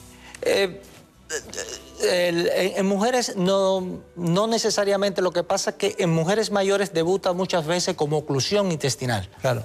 Es decir, eh, no tiene un trayecto tan eh, previsible como hernia, estoy con síntomas, eh, me puedo operar, lo voy a planificar. A veces las mujeres debutan con una obstrucción intestinal, una oclusión intestinal y siempre que una mujer tiene una oclusión intestinal hay que revisar la región inguinal porque muchas veces esa es la causa. Y eso para los médicos es, es un detalle importante a conocer. Perfecto. El doctor Arnulfo Fernández nos trae una serie de conocimientos que en su disciplina tradicional los lleva a cabo en la Clínica Tecnon de Barcelona, en el grupo especializado del doctor Ballesta. A ver, Marina, ¿qué le querías preguntar? Em, cuando un paciente decide no operarse de una hernia inguinal, ¿qué le puede suceder? ¿Qué riesgos corre? Bueno, los pacientes que pueden decidir no operarse son los pacientes totalmente asintomáticos. Hoy, eh, en la actualidad, se considera que un paciente asintomático no operarse es una opción válida previa a una información correcta de qué puede esperar el paciente que le puede suceder con esa hernia. Es decir, el paciente tiene que saber que aproximadamente el 70% en cinco años el 70% de los pacientes con hernia inguinal van a hacerse sintomáticos. Partiendo de ahí, pues es respetable su eh, decisión de no operarse. Eso estamos hablando hombres asintomáticos. Las mujeres, aunque sean asintomáticos, deben operarse. Y si se sufre de diástasis, que es la rotura del recto abdominal, ¿hay más probabilidades de sufrir una hernia inguinal? Bueno, hay, hay teorías que consideran que hay un, los un grupo importante de pacientes que tienen hernias, tienen defectos congénitos de la pared abdominal. Y entonces pueden tener hernias inguinales, diástasis, hernias epigástricas, hernias umbilicales. Y con frecuencia se ve asociado. ¿Y qué podemos hacer para evitar el sufrir de hernia inguinal, así un poco a grandes rasgos? Bueno, eh, realmente mm, no hay eh, una actitud específica para hacerlo. Sí, dentro de la teoría multifactorial se habla del tabaco, pues deberíamos de- dejar el tabaco porque influye tanto porque crea eh, enfermedades respiratorias, tos crónicas, esfuerzo continuo, o como porque deteriora la fibra colágeno, sobre todo el colágeno tipo 1 y tipo 3, que afecta tanto a las fibras musculares como a la piel y también sería recomendable evitarlo. ¿El estreñimiento? El estreñimiento también es una causa de desencadenar las, las hernias, es decir, sobre pacientes con determinada predisposición, el esfuerzo a defecar, los problemas prostáticos no resueltos pueden hacer que la hernia se haga evidente. ¿Algo más?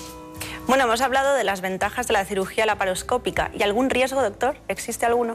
Sí, riesgo, la cirugía laparoscópica tiene los, los mismos riesgos de todas las intervenciones eh, quirúrgicas, infecciones de la herida, pero menores, hematomas, pero menores, y también tiene algunos riesgos relacionados con la forma de abordaje. Por lo tanto, es importante que se tenga en cuenta todas las mm, ventajas que tienes, pero que es una técnica que necesita una preparación muy importante, que se considera que la curva de aprendizaje es muy exigente y por tanto debe hacerse en manos expertas.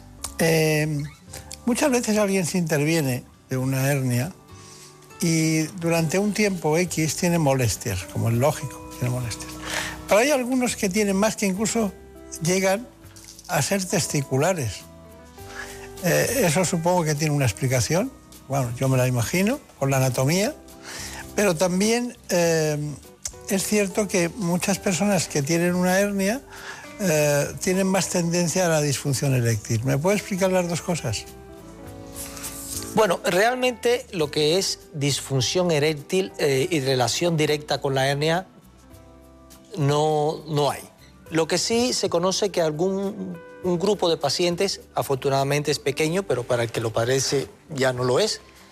Eh, algunas estadísticas dicen entre un 2 y un 9% de pacientes pueden tener dolor en el momento de la relación sexual o posterior.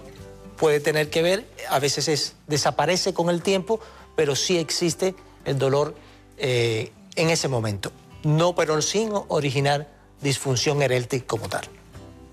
Y la, y la pregunta anterior, la relacionada con las molestias testiculares y quizás sea el paso del deferente por la zona. Sí, eh, hay una parte, es decir, la hernia per se produce dolor cuando está y a veces cuando se, eh, se realiza el procedimiento quirúrgico, producto de la manipulación, puede existir dolor. El dolor eh, se considera un dolor que es aceptable durante el primer tiempo, no más allá del tercer mes. A partir del tercer mes y entre el tercero y el sexto mes se comprende como dolor crónico y entonces hay que tratarlo. Es decir, ya no se está pasivamente esperando, sino hay que tratarlo y generalmente el tratamiento es multidisciplinar. Bien, bien. Vamos a ver, eh, Marina, suéltalo ya, hombre. Hombre, los niños nos faltaban hoy. Doctor Fernández, cuando un bebé nace con una hernia inguinal, ¿se puede considerar una malformación? ¿Es frecuente en prematuros? Sí, a, a ver, es, es, eh, la- es, una, es una malformación, es decir, o un retardo en la cierre del conducto peritoneo vaginal. En el descenso del testículo muchas veces se demora el, el cierre que debe ocurrir cuando el, cuando el niño nace, el testículo debe estar en su lugar y cerrado el orificio. Los prematuros, de hecho, es una malformación porque estadísticamente se ve que está en el 3% de los, de los niños, pero cuando vamos a los prematuros se eleva hasta el 5%. Es decir, que el hecho de nacer antes no da tiempo a cerrar normalmente. Y por eso en prematuros es más frecuente. Bueno, espero que te quedes satisfecho. Pues sí. Bueno, es que siempre pregunta algo de niños, no sé lo que pasa aquí, pero bueno. Sensibilidad. Doctor Arnulfo, ¿Arnulfo es muy frecuente en su tierra? No, que no, no, no en muchos lugares. Es un nombre de, de- germánico, pero que, que, en mi tierra se usa eh, y, en algunos países de América también se usa, pero es de origen germánico y australiano. Pero es la primera vez que yo, que viene usted, tiene el honor, le haremos una fiesta luego, de estar aquí por primera vez un Arnulfo. Hombre. Ya es algo, ¿eh? Bueno, eh, eh, para algo creo que ha servido. A veces te trae el problema. ¿Cómo, cómo usted llama? No entiendo, repite, pero Como mira, ha dicho para, Marina, dice Fernández. Pero para una fiesta está bien, si a partir de ahora son fiestas por el nombre, pues... Le ha dicho Fernández Zulueta, que son su primero y segundo. Eso más serio. Zulueta, que puede ser vasco. Para no fallar. Para no fallar. Bueno, ¿qué podría decir en general para que todo el mundo eh, entienda de qué hemos estado hablando y sobre todo cuáles son las cosas principales que usted quiera señalar del espacio. Intentaríamos señalar que la hernia inguinal, la única cura es la cirugía, que los pacientes asintomáticos y una conducta expectante debe ser previamente discutido con estos pacientes y que los pacientes asintomáticos para conducta expectante son los hombres, no las mujeres. Quería señalar que la cirugía hoy, aunque existe eh, la evidencia de que tanto la vía abierta como la laparoscópica son efectivas, la laparoscopia y especialmente la vía preperitoneal, totalmente extraperitoneal, eh, permite una más rápida reincorporación de las personas a sus actividades y habitualmente una, eh, una persona que quiera operarse y en breve tiempo estar en condiciones normales de su vida, la vía laparoscópica es la elegida. Es elegida, es la vía que debe ser elegida para los pacientes que tengan recidivas de las hernias, es decir, que previamente hayan sido operados por vía anterior abierta. Debe ser la vía de elección también para los pacientes que tengan hernias simultáneamente en el lado derecho y en el lado izquierdo, porque desde una misma posición usted puede hacer la reparación con una sola zona de cicatrices y es la vía de elección también para la cirugía de la hernia inguinal o inguinocrural en la mujer. Está bien, está bien. Yo creía que iba a darnos una conferencia, pero al final... Pero la, he cortado. La hemos cortado. Han la sido las conclusiones. Bueno, lo importante, dar recuerdo a los compañeros, al centro de la paroscopia que dirige el doctor Ballesta en la clínica Tendon, y usted que sea muy feliz y que lo pase muy bien en, en esta tierra que tanto nos gusta Cuba. ¿eh? Muchas gracias por la invitación y... hasta pronto. Hasta pronto. En buenas manos.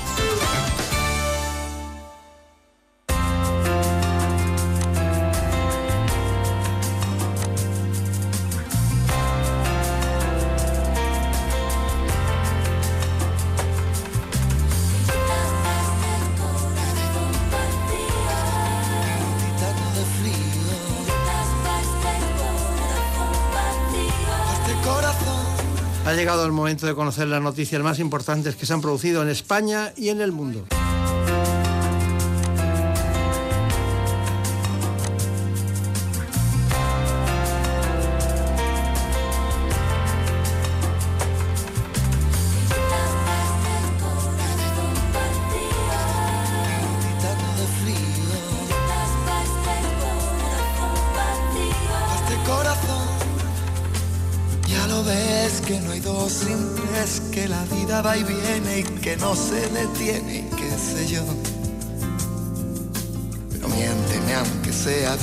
Algo queda entre nosotros dos, que en tu habitación nunca sale el sol, ni existe el tiempo ni el dolor. Llévame si quieres a perder a ningún destino sin ningún porqué. Ya lo sé, mi corazón que no ve corazón que no siente, corazón que te miente, amor. Más profundo de mi alma sigue aquel dolor por creer en ti, que fue de la ilusión y de lo bello que es vivir. ¿Para qué me curaste cuando estaba herido si hoy me dejas de nuevo el corazón partido?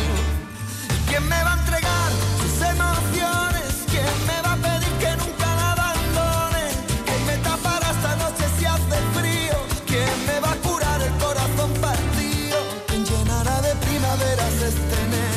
y bajar a la luna para que juguemos. Dime si tú te vas, dime cariño mío, ¿quién me va a curar el corazón partido?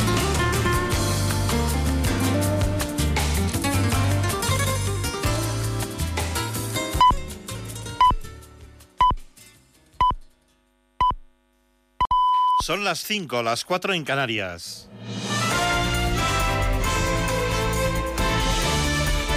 Noticias en Onda Cero.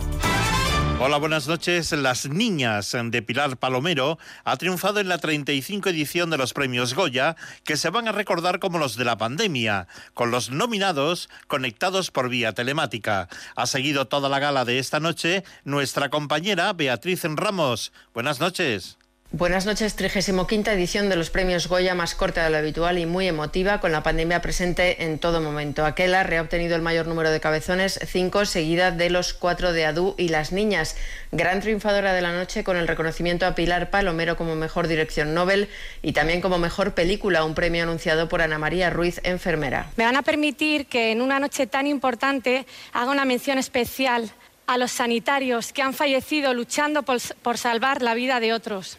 También mención a las personas que desde el mundo de la cultura han contribuido al entretenimiento de todos y ya no lo van a poder hacer más. Y por supuesto, a las víctimas. Mario Casas, mejor actor protagonista por No Matarás, Patricia López Arnaiz como mejor actriz por Anne o Salvador Calvo, Goya la mejor dirección por Adu, han sido otros de los premiados a los que ha puesto la guinda Ángela Molina con el reconocimiento a toda su carrera. El cine ha marcado el calendario de mi vida. Ha sido horizonte y a la vez ha sido camino un viaje hacia el ser humano hecho por humanos. Antonio Banderas y María Casado han puesto fin a una gala que esperan sea recordada como la del principio de la recuperación. El Tribunal Superior de Justicia de Madrid se mantiene la prohibición de celebrar las concentraciones por el Día de la Mujer el 8 de marzo. Considera que el derecho de reunión entra en conflicto con valores constitucionales, como por ejemplo el de la salud pública. De momento, el tribunal ha resuelto rechazar los recursos presentados por el Consejo de las Mujeres de la Ciudad de Madrid, junto con el Fórum de Política Feminista de Madrid, feministas del barrio de Fuencarral el Pardo y Camila Branderas Briceño, que tenían convocados actos para este domingo.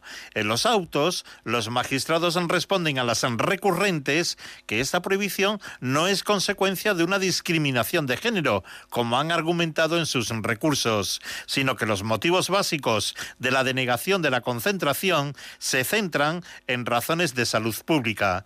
Los seis recursos restantes, que se refieren a actos correspondientes para mañana, serán notificados en la tarde de este domingo. En la sexta noche, la vicepresidenta del Gobierno, Carmen Calvo, ha afirmado que la Fiscalía ya veía bien la prohibición y, como no puede ser de otra manera, que acatarán lo que ha decidido el tribunal. Yo creo que en ese sentido la decisión de Madrid es una decisión ponderada. Lo ha dicho también la Fiscalía hoy cree que hay intereses jurídicos ponderados entre la limitación de un derecho y la protección de otro, la salud, y estaremos a lo que digan la justicia y lo que diga el tribunal, lo acataremos eh, de manera absoluta y total como hace siempre el gobierno. Les contamos también que una gran parte de la ciudad autónoma de Ceuta se ha quedado toda la noche sin luz al sufrir un cero de tensión que ha afectado a numerosas barriadas y que se ha prolongado durante más de una hora.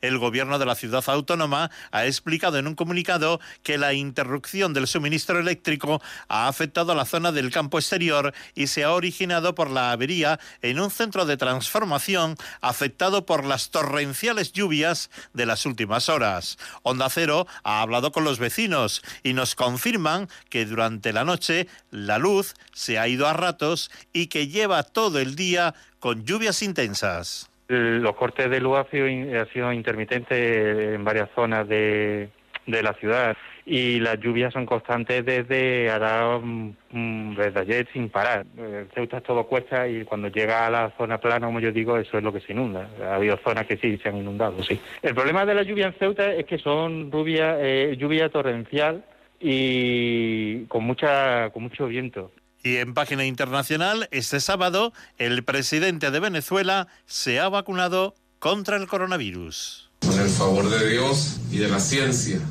la ciencia rusa. Me dolió. Mi primera dosis. Estoy vacunado. No siento ningún tipo de...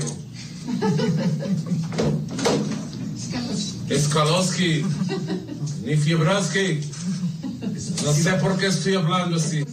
Es la vacuna rusa y por eso bromeaba el presidente Nicolás Maduro que ha notificado 529 nuevos contagios en su país y 7 fallecimientos. Las noticias vuelven a la sintonía de Onda Cero cuando sean las 6, las 5 en Canarias y siempre en nuestra página ondacero.es. Síguenos por internet en ondacero.es.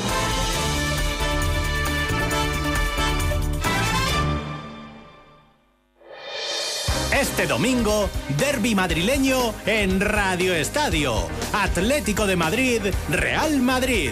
Un partido que puede marcar el rumbo de la liga. Esas cosas a Zidane parece que no le gustan. Lo que pasa es que Isco solo en el papel está saliendo por la banda. El Atlético de Madrid en este momento pues está relativamente tranquilo porque tiene el partido controlado. Y todo lo que pase en el resto de encuentros de liga. Huesca Celta, Real Sociedad Levante y Athletic de Bilbao Granada. Toda la información de las elecciones en el Fútbol Club Barcelona y además los partidos de Segunda División.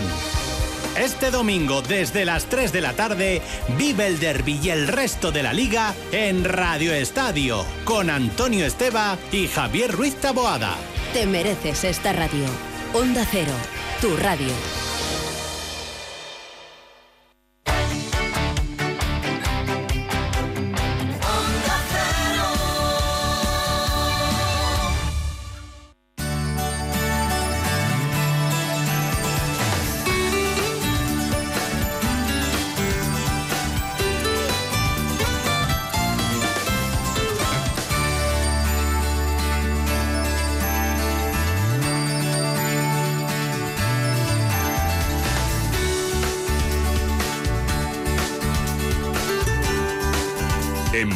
Manos.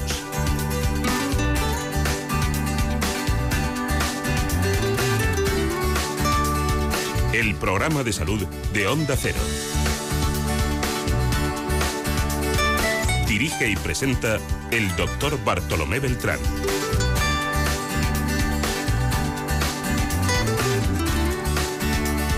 Seguimos adelante en esta segunda parte del programa en la que vamos a hablar de tumores cerebrales en primer lugar.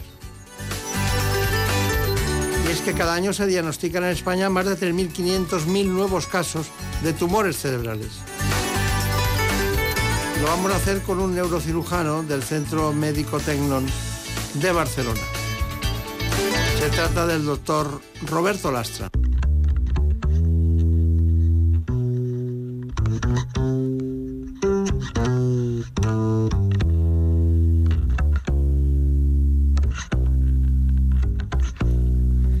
¿Qué será, será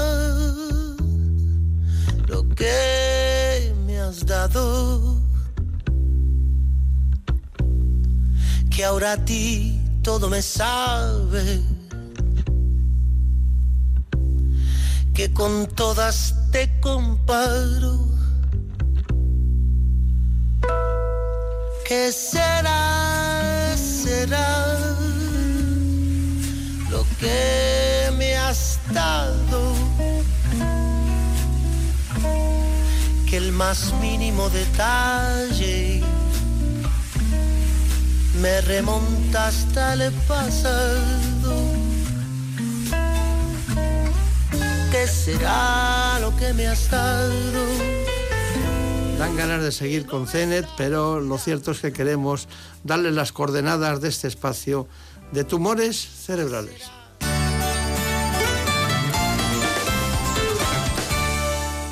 Cada año se diagnostican en España 3.500 nuevos casos de tumores cerebrales, una patología que puede aparecer a cualquier edad, pero cuya incidencia crece en la infancia entre los 5 y los 14 años y en los adultos a partir de los 45 años, afectando más a los hombres.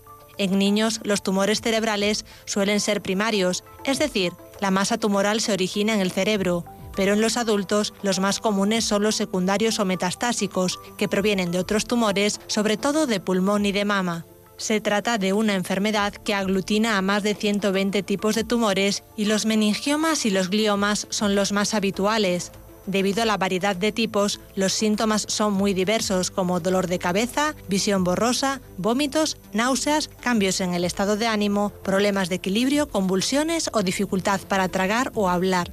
En los últimos años, el avance que se ha producido en la neurocirugía, que emplea técnicas de imagen intraoperatorias que permiten una mayor precisión, además de la radioterapia y la quimioterapia, han hecho que las tasas de supervivencia y curación hayan evolucionado de forma muy favorable. Queremos hablar de tumores cerebrales.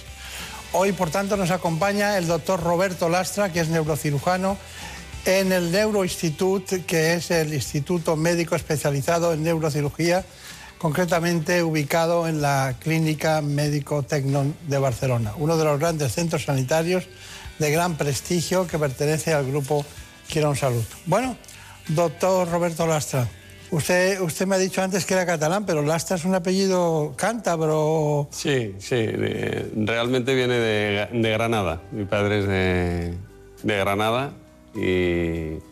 Yo, he conocido Lastras en en Cantabria, concretamente en, Santander.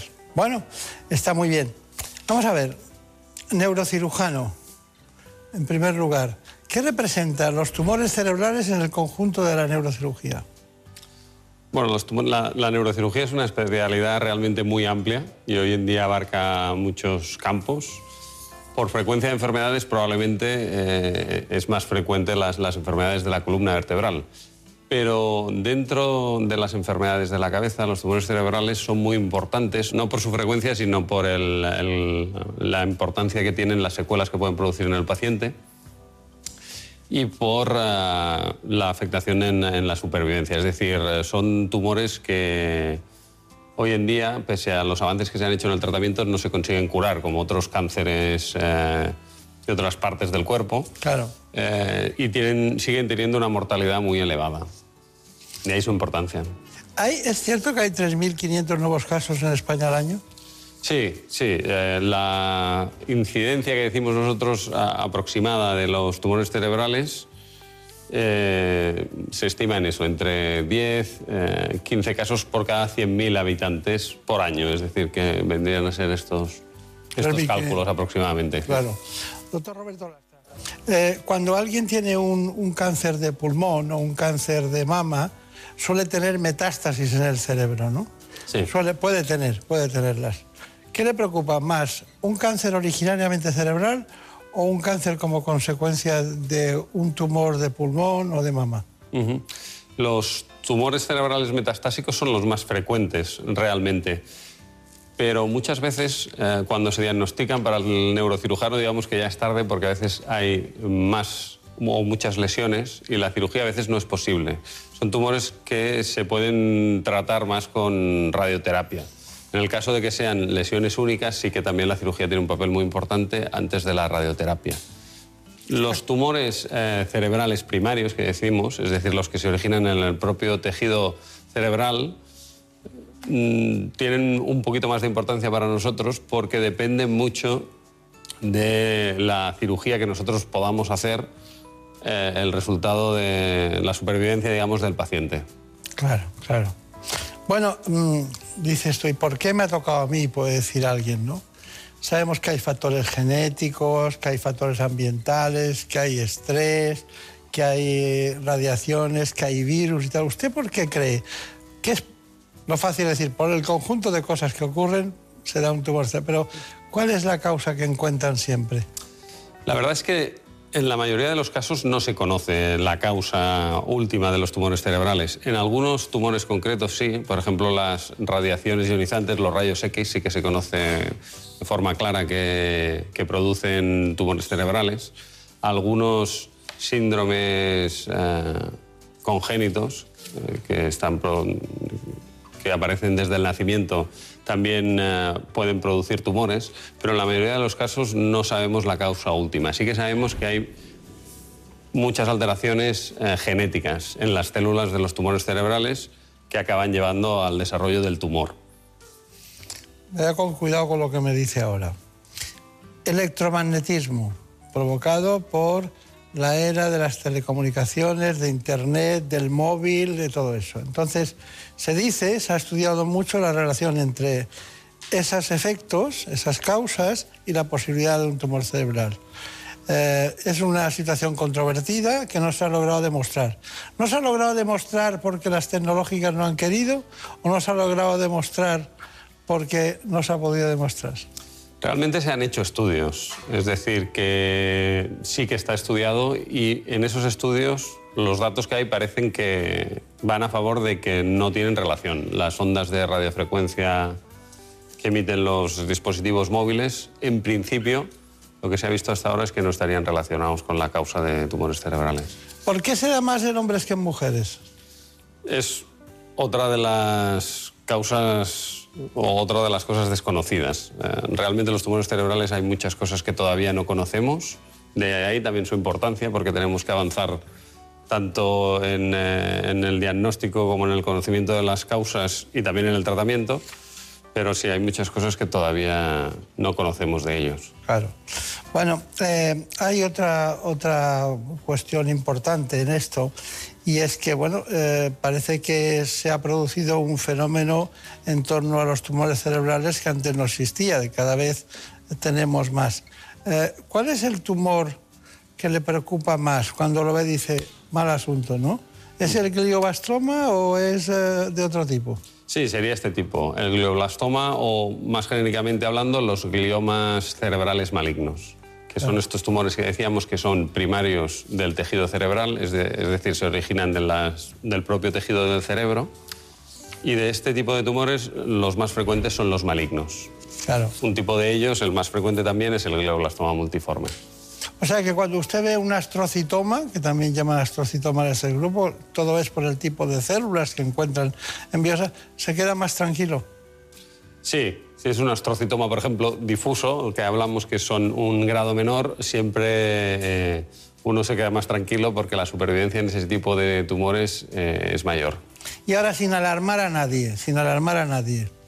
Eh, a mí en, cierta ocasión me explicaron, un dolor de cabeza que dure más de seis meses, hay que hacer una resonancia magnética para descartar. O sea, que no los, todos los que tienen dolor de cabeza tienen un problema. Pero ¿cuál sería el síntoma que a usted más le preocupe dentro de los tumores cerebrales? Bueno, habitualmente el dolor de cabeza es el síntoma más frecuente, pero también podemos decir que la mayoría de dolores de cabeza no tienen un tumor cerebral detrás. Claro, no, no, solo faltaría. Eh, entonces lo que hay que buscar es otros síntomas. Normalmente el dolor de cabeza que acompaña a los tumores cerebrales es un dolor muy intenso que despierta al paciente por la noche. Continuo, ¿no? Muy continuo y, en los casos ah, más graves se acompaña de náuseas, vómitos, y, e incluso puede empezar a alterar las capacidades de conocimiento del paciente, darle somnolencia. Claro, claro. Bueno, estamos ya centrados, ¿no? Eh, le, quería preguntar un detalle. Hay muchas técnicas diagnósticas. Eh, antes de entrar en, los quirófanos suyos de la clínica Ternon con Javier Sass, eh, me gustaría que me dijeras que, la biopsia, ¿qué tipo de accesibilidad tiene para en el cráneo llegar a un diagnóstico biópsico concreto? ¿Cuáles son los, caminos que utilizan? Hoy, hoy, en día la biopsia eh, la reservamos simplemente para los casos en los que la cirugía resectiva completa del tumor no es posible, porque muchas veces con la resonancia magnética ya somos capaces de determinar eh, aproximadamente qué tipo de tumor será y si sabemos que es un tumor que se cura mejor con una resección quirúrgica, iremos directamente a hacer una cirugía para resecar la lesión de forma completa. En los casos en los que por la localización de la lesión esta no pueda ser resecada quirúrgicamente de forma completa, es en los que se utiliza la biopsia. Hoy en día eh, la tecnología sí que nos facilita mucho la realización de biopsias cerebrales, que antes eran muy peligrosas, y hoy en día con una pequeña incisión y un pequeño agujero en el cráneo se puede realizar una biopsia muy precisa, bien guiándose en sistemas de neuronavegación o bien guiándose en sistemas robóticos. Está bien. Marina Turiak, preguntas. ¿Y alguien que debe tratarse de manera continuada con radioterapia para superar otro tipo de cáncer puede sufrir un tumor cerebral? debido a ello? Sí, sí. Uno de los tipos de tumores cerebrales frecuentes, como son los meningiomas, eh, puede ser generado por el tratamiento con radiaciones ionizantes, con rayos X. Es decir, que tratamientos con radioterapia pueden producir, cuando pasan muchos años, este tipo concreto de tumor, los meningiomas. Está bien. María Turiak, ¿alguna pregunta? ¿Qué papel juega el líquido cefalorraquídeo durante una intervención? ¿Qué le va a pasar a ese paciente que pueda perder un poco de ese líquido o tras la cirugía? La verdad es que eh, la pérdida del líquido cefalorraquídeo no es lo más importante en, en este tipo de cirugías. El, el, hecho de que se pierda parte durante la cirugía no es lo más importante. La principal batalla que tenemos nosotros, por decirlo así, durante la cirugía es la lucha con resecar tejido sano del cerebro sobre todo las zonas del cerebro que nosotros llamamos áreas elocuentes. Esas áreas elocuentes son las que contienen las funciones como mover las partes del cuerpo, como hablar. Entonces, Eso es lo que le permite la fluorescencia. Exacto, digamos que la, la fluorescencia nos permite saber exactamente qué parte de lo que nosotros Porque estamos lo capta la hemoglobina y entonces ustedes tienen un camino a seguir. Exacto. Es su trayecto, ¿no? Exacto. Hoja de ruta, para decirlo dentro del quirófano. Sí, sí. Las células tumorales captan esa sustancia y emiten una fluorescencia. Claro. Entonces nosotros podemos delimitar exactamente lo que es tumor de lo que es tejido cerebral sano. Se deben enfadar mucho cuando fallan, ¿no? Sí, sí. La verdad es que por eso también son importantes los tumores cerebrales, porque las secuelas que se pueden producir en este tipo de cirugías son muy importantes. El tejido cerebral tiene funciones nobles que decimos, como es hablar o, o mover partes del cuerpo. Entonces, si se reseca la, la, parte del cerebro que se encarga de esa función, pues el paciente puede quedar Claro. con una secuela muy importante. Bueno, pues vamos a utilizar ahora el navegador. También nos acompaña, en este caso, desde el quirófano de la Clínica Tenon, eh, concretamente Javier Sanz, acompañado por Brenda, Brenda Armida. Con el navegador hemos marcado la incisión y localizamos los, los límites del tumor. Límite inferior, límite superior, el posterior y el anterior, y esto nos permite hacer la incisión y la craniotomía lo más ajustada posible al tamaño de la lesión. Ahora haremos la craniotomía, que es abrir el hueso. Ahora con el navegador podemos también planificar la corticectomía a través de la cual entraremos para hacer la resección de la tumoración.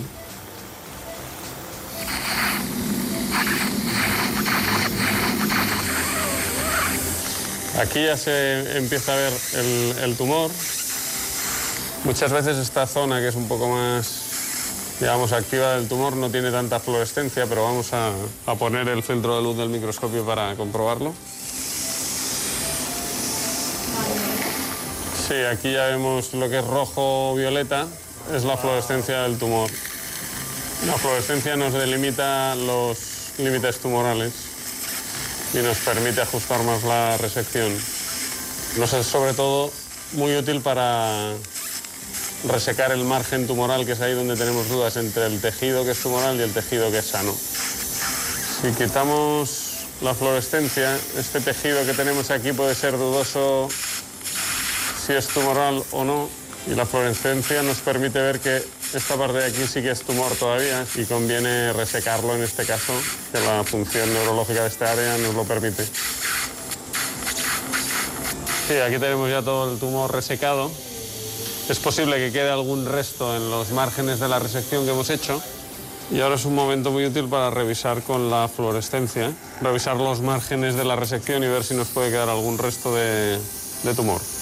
Vamos a utilizar ahora un endoscopio para acabar de revisar los rincones de la cavidad quirúrgica a los que no podemos llegar con el microscopio. Estamos en el límite más anterior de la cavidad. Aseguramos y así comprobamos que también que no queden restos tumorales que hayan pasado desapercibidos.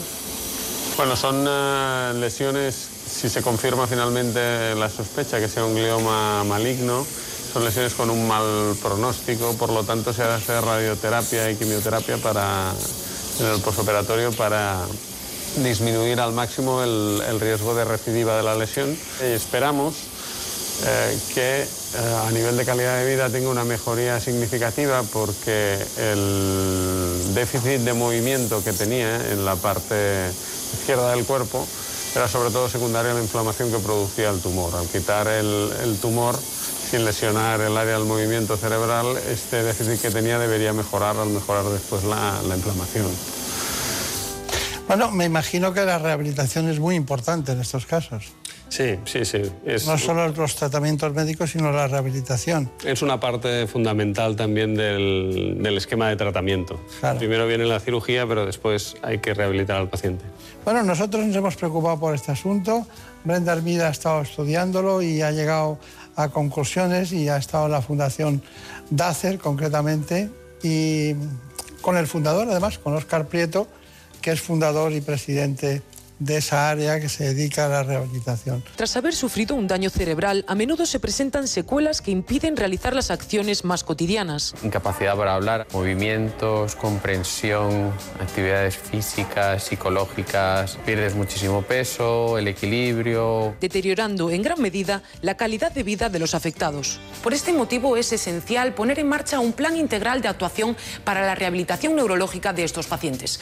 Se trata de estudiar cada caso individualmente para poder ofrecerles la terapia más adecuada en cada situación y aumentar así, en la medida de lo posible, su grado de funcionalidad e independencia. Y aquí, en el Centro de Neurorehabilitación y Daño Cerebral DACER, se ponen en práctica las numerosas técnicas diseñadas para ayudar a este fin. terapia ocupacional, logopedia, fisioterapia y neuropsicología.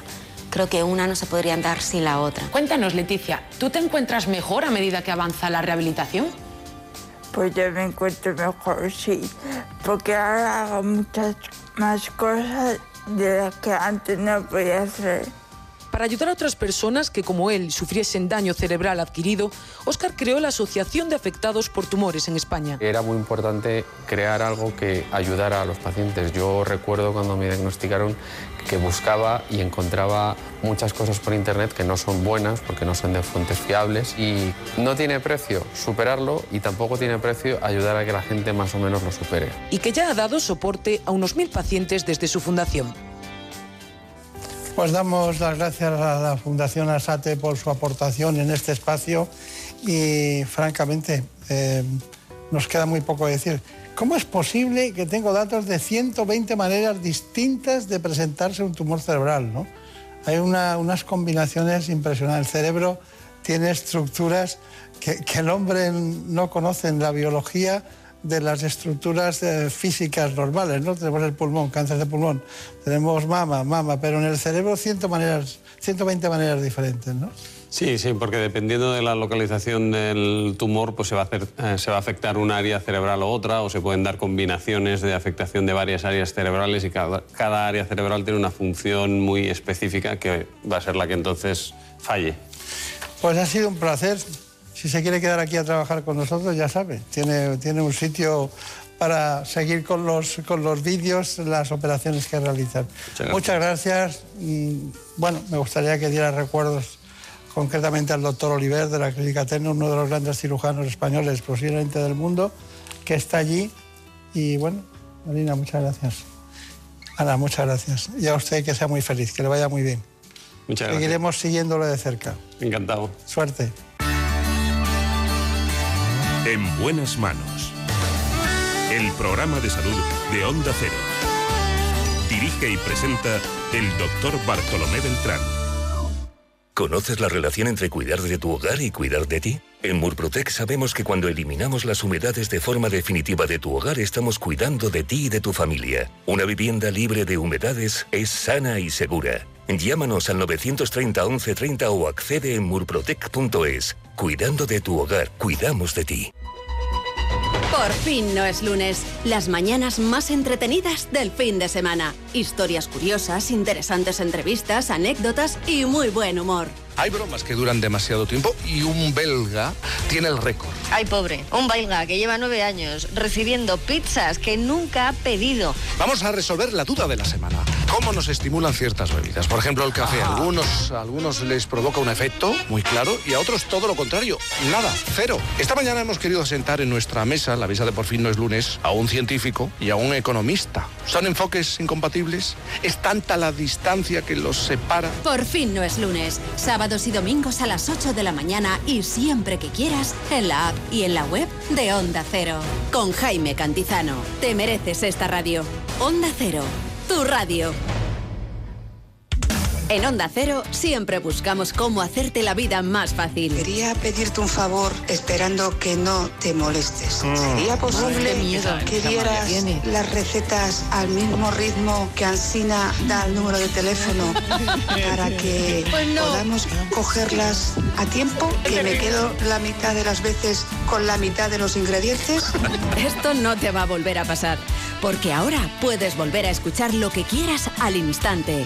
Si no te dio tiempo a apuntar la receta, llegaste tarde o quieres escuchar la sección o programa desde el principio, ya no tienes que esperar a que termine la emisión para escucharlo a la carta. Start Over, nueva funcionalidad de la app y la web de Onda Cero para que puedas ir hacia atrás en el programa que estás escuchando en directo. Onda Cero te lo pone fácil. Te mereces esta radio. Onda Cero, tu radio.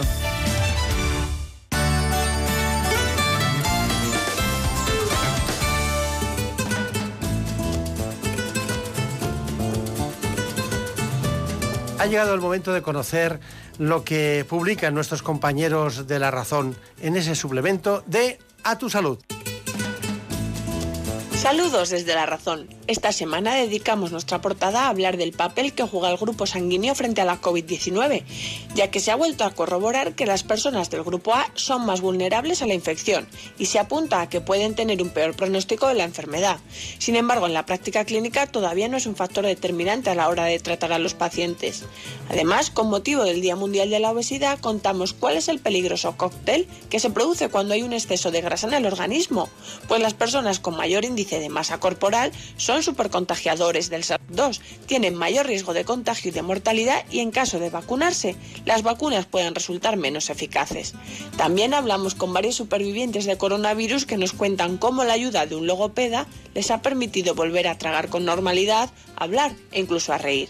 Y en la sección de alimentación explicamos qué es la carne de laboratorio que ya se fabrica en España, hasta el punto de que nuestro país es pionero en el desarrollo de carne cultivada funcional, es decir, capaz de reducir el colesterol.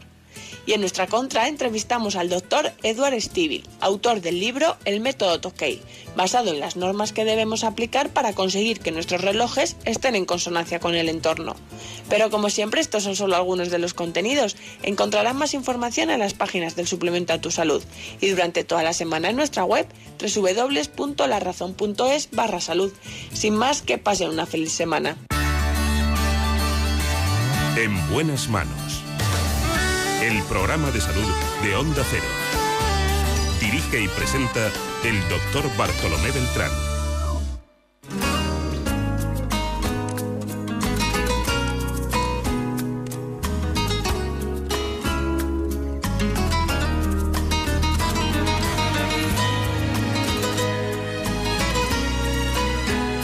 A estas dos especialistas les ponemos la alfombra sanitaria de lo que es nuestro informe.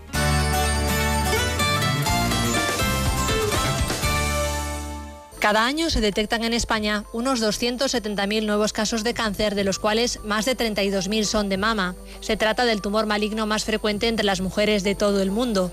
Aunque la edad más frecuente de diagnóstico sigue siendo a partir de los 50 años, entre un 5 y un 10% se da en menores de 40, un hecho que puede estar motivado por algunos cambios en el estilo de vida de las mujeres.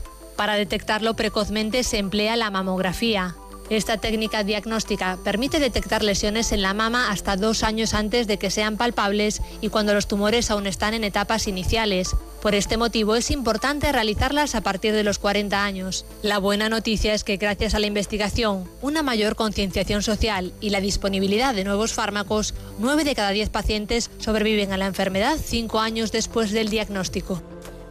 Bueno, vamos a intentar aprender muchas cosas de lo que se ha hablado mucho en los últimos tiempos en divulgación y comunicación. Porque hoy está con nosotros la doctora Isabel Rubio, directora de la Unidad de Patología Mamaria de la Clínica Universidad de Navarra en Madrid. Y sepan que es presidenta de UXOMA, que es la European Society of Breast Cancer Specialists.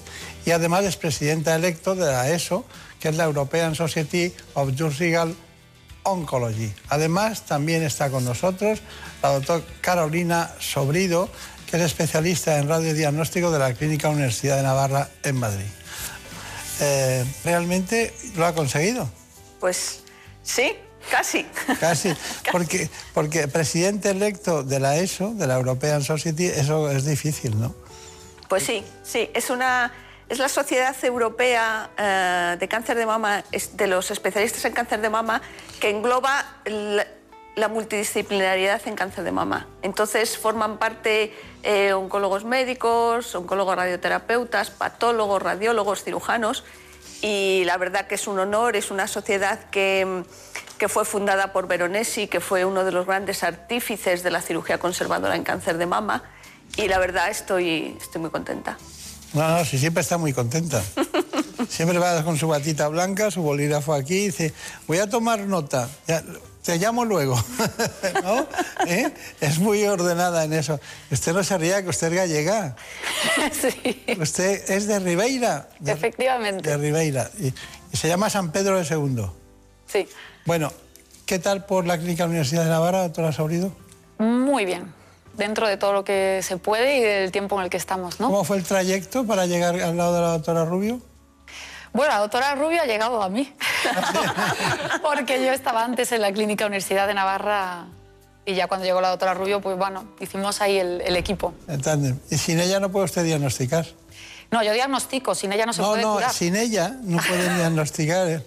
Claro, claro, yo diagnostico y ella cura, ¿no? Tenemos, Claro. Ah, bien, eso me gusta. Eso tenemos me el equipo. O sea, es un servicio fundamental. Exactamente. Bueno, ¿y quién sabe decir si esto es, ah, si esto es una, un nódulo de calcio y es precancerígeno? ¿Usted o ella? Bueno, yo oriento y ella me lo discute. Pero vamos, que siempre llegamos luego al diagnóstico definitivo. Bueno, bueno, bueno. ¿Qué fue- ¿Cuáles son los elementos fundamentales? Vamos a ir deprisa. Elementos fundamentales para que un, un experto en mama pueda decir, esto es un cáncer y cómo es el proceso de menos a más. ¿Qué cosas preparan? Yo le digo una radiología y tomografía. Sí. Bueno, yo creo que lo primero es que la mujer acceda a un centro donde se trate cáncer de mama. ¿Vale? Ese es el primer punto para que a uno le traten y lo diagnostiquen de cáncer mama, es ir a un centro de cáncer de mama, a una unidad de mama. Ay, perdón, pero empezaba todo con que se tocaba en el pecho y se notaba en un bulto. Sí, ¿no? o se notaban un bulto, notaban algo diferente o, o le tocaba la mamografía anual del cribado y entonces eh, empezamos por las pruebas radiológicas y luego fundamentalmente va acompañado de la exploración física. ¿no? Y dentro de las pruebas radiológicas entra la doctora Sobrido en juego y le hacemos la mamografía, le hacemos la ecografía en función de, de las características que aparezcan en los diferentes, en la mamografía, en la ecografía, decidimos si necesita alguna prueba más, si necesita una biopsia, yo la exploro, nos juntamos y decimos, ¿qué te parece esto? Hay que hacer esto, hay que hacer lo otro. ¿Evitan las biopsias o son proclives a las biopsias? Porque hay mucho texto sobre las biopsias.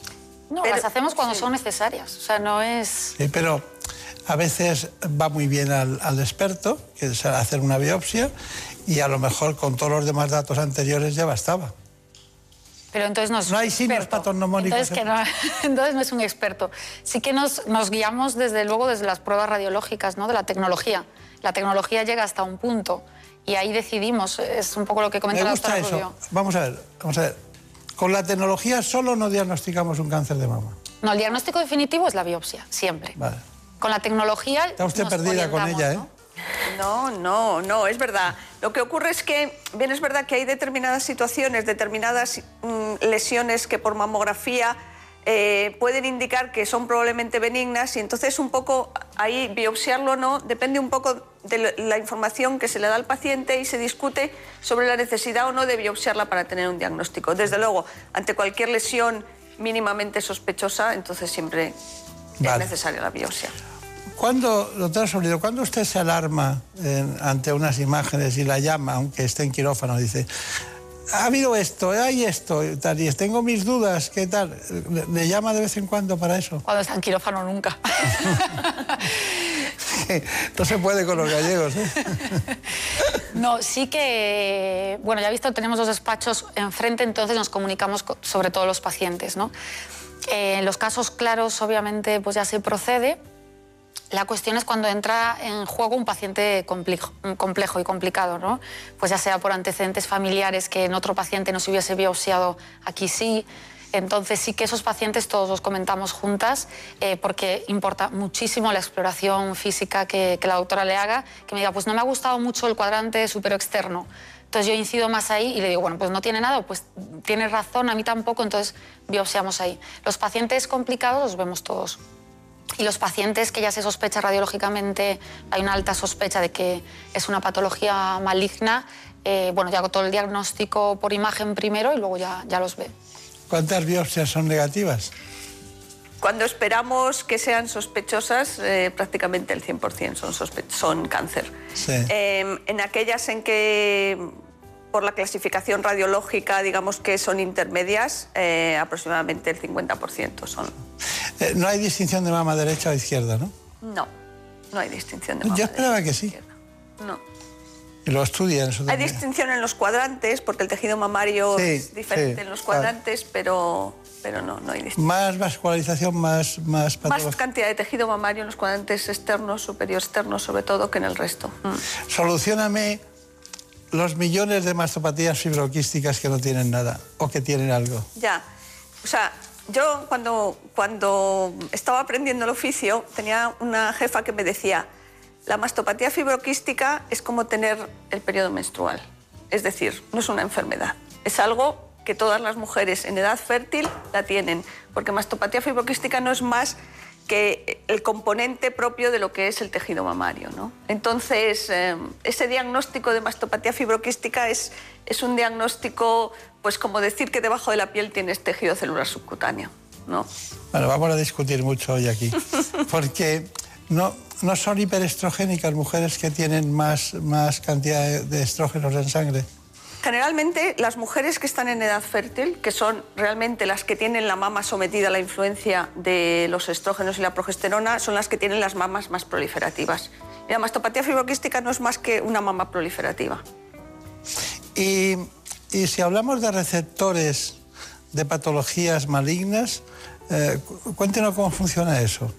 Bueno, los cánceres de mama tienen una serie de características que son los que nos permiten a nosotros determinar qué tipo de tratamiento se le da al paciente.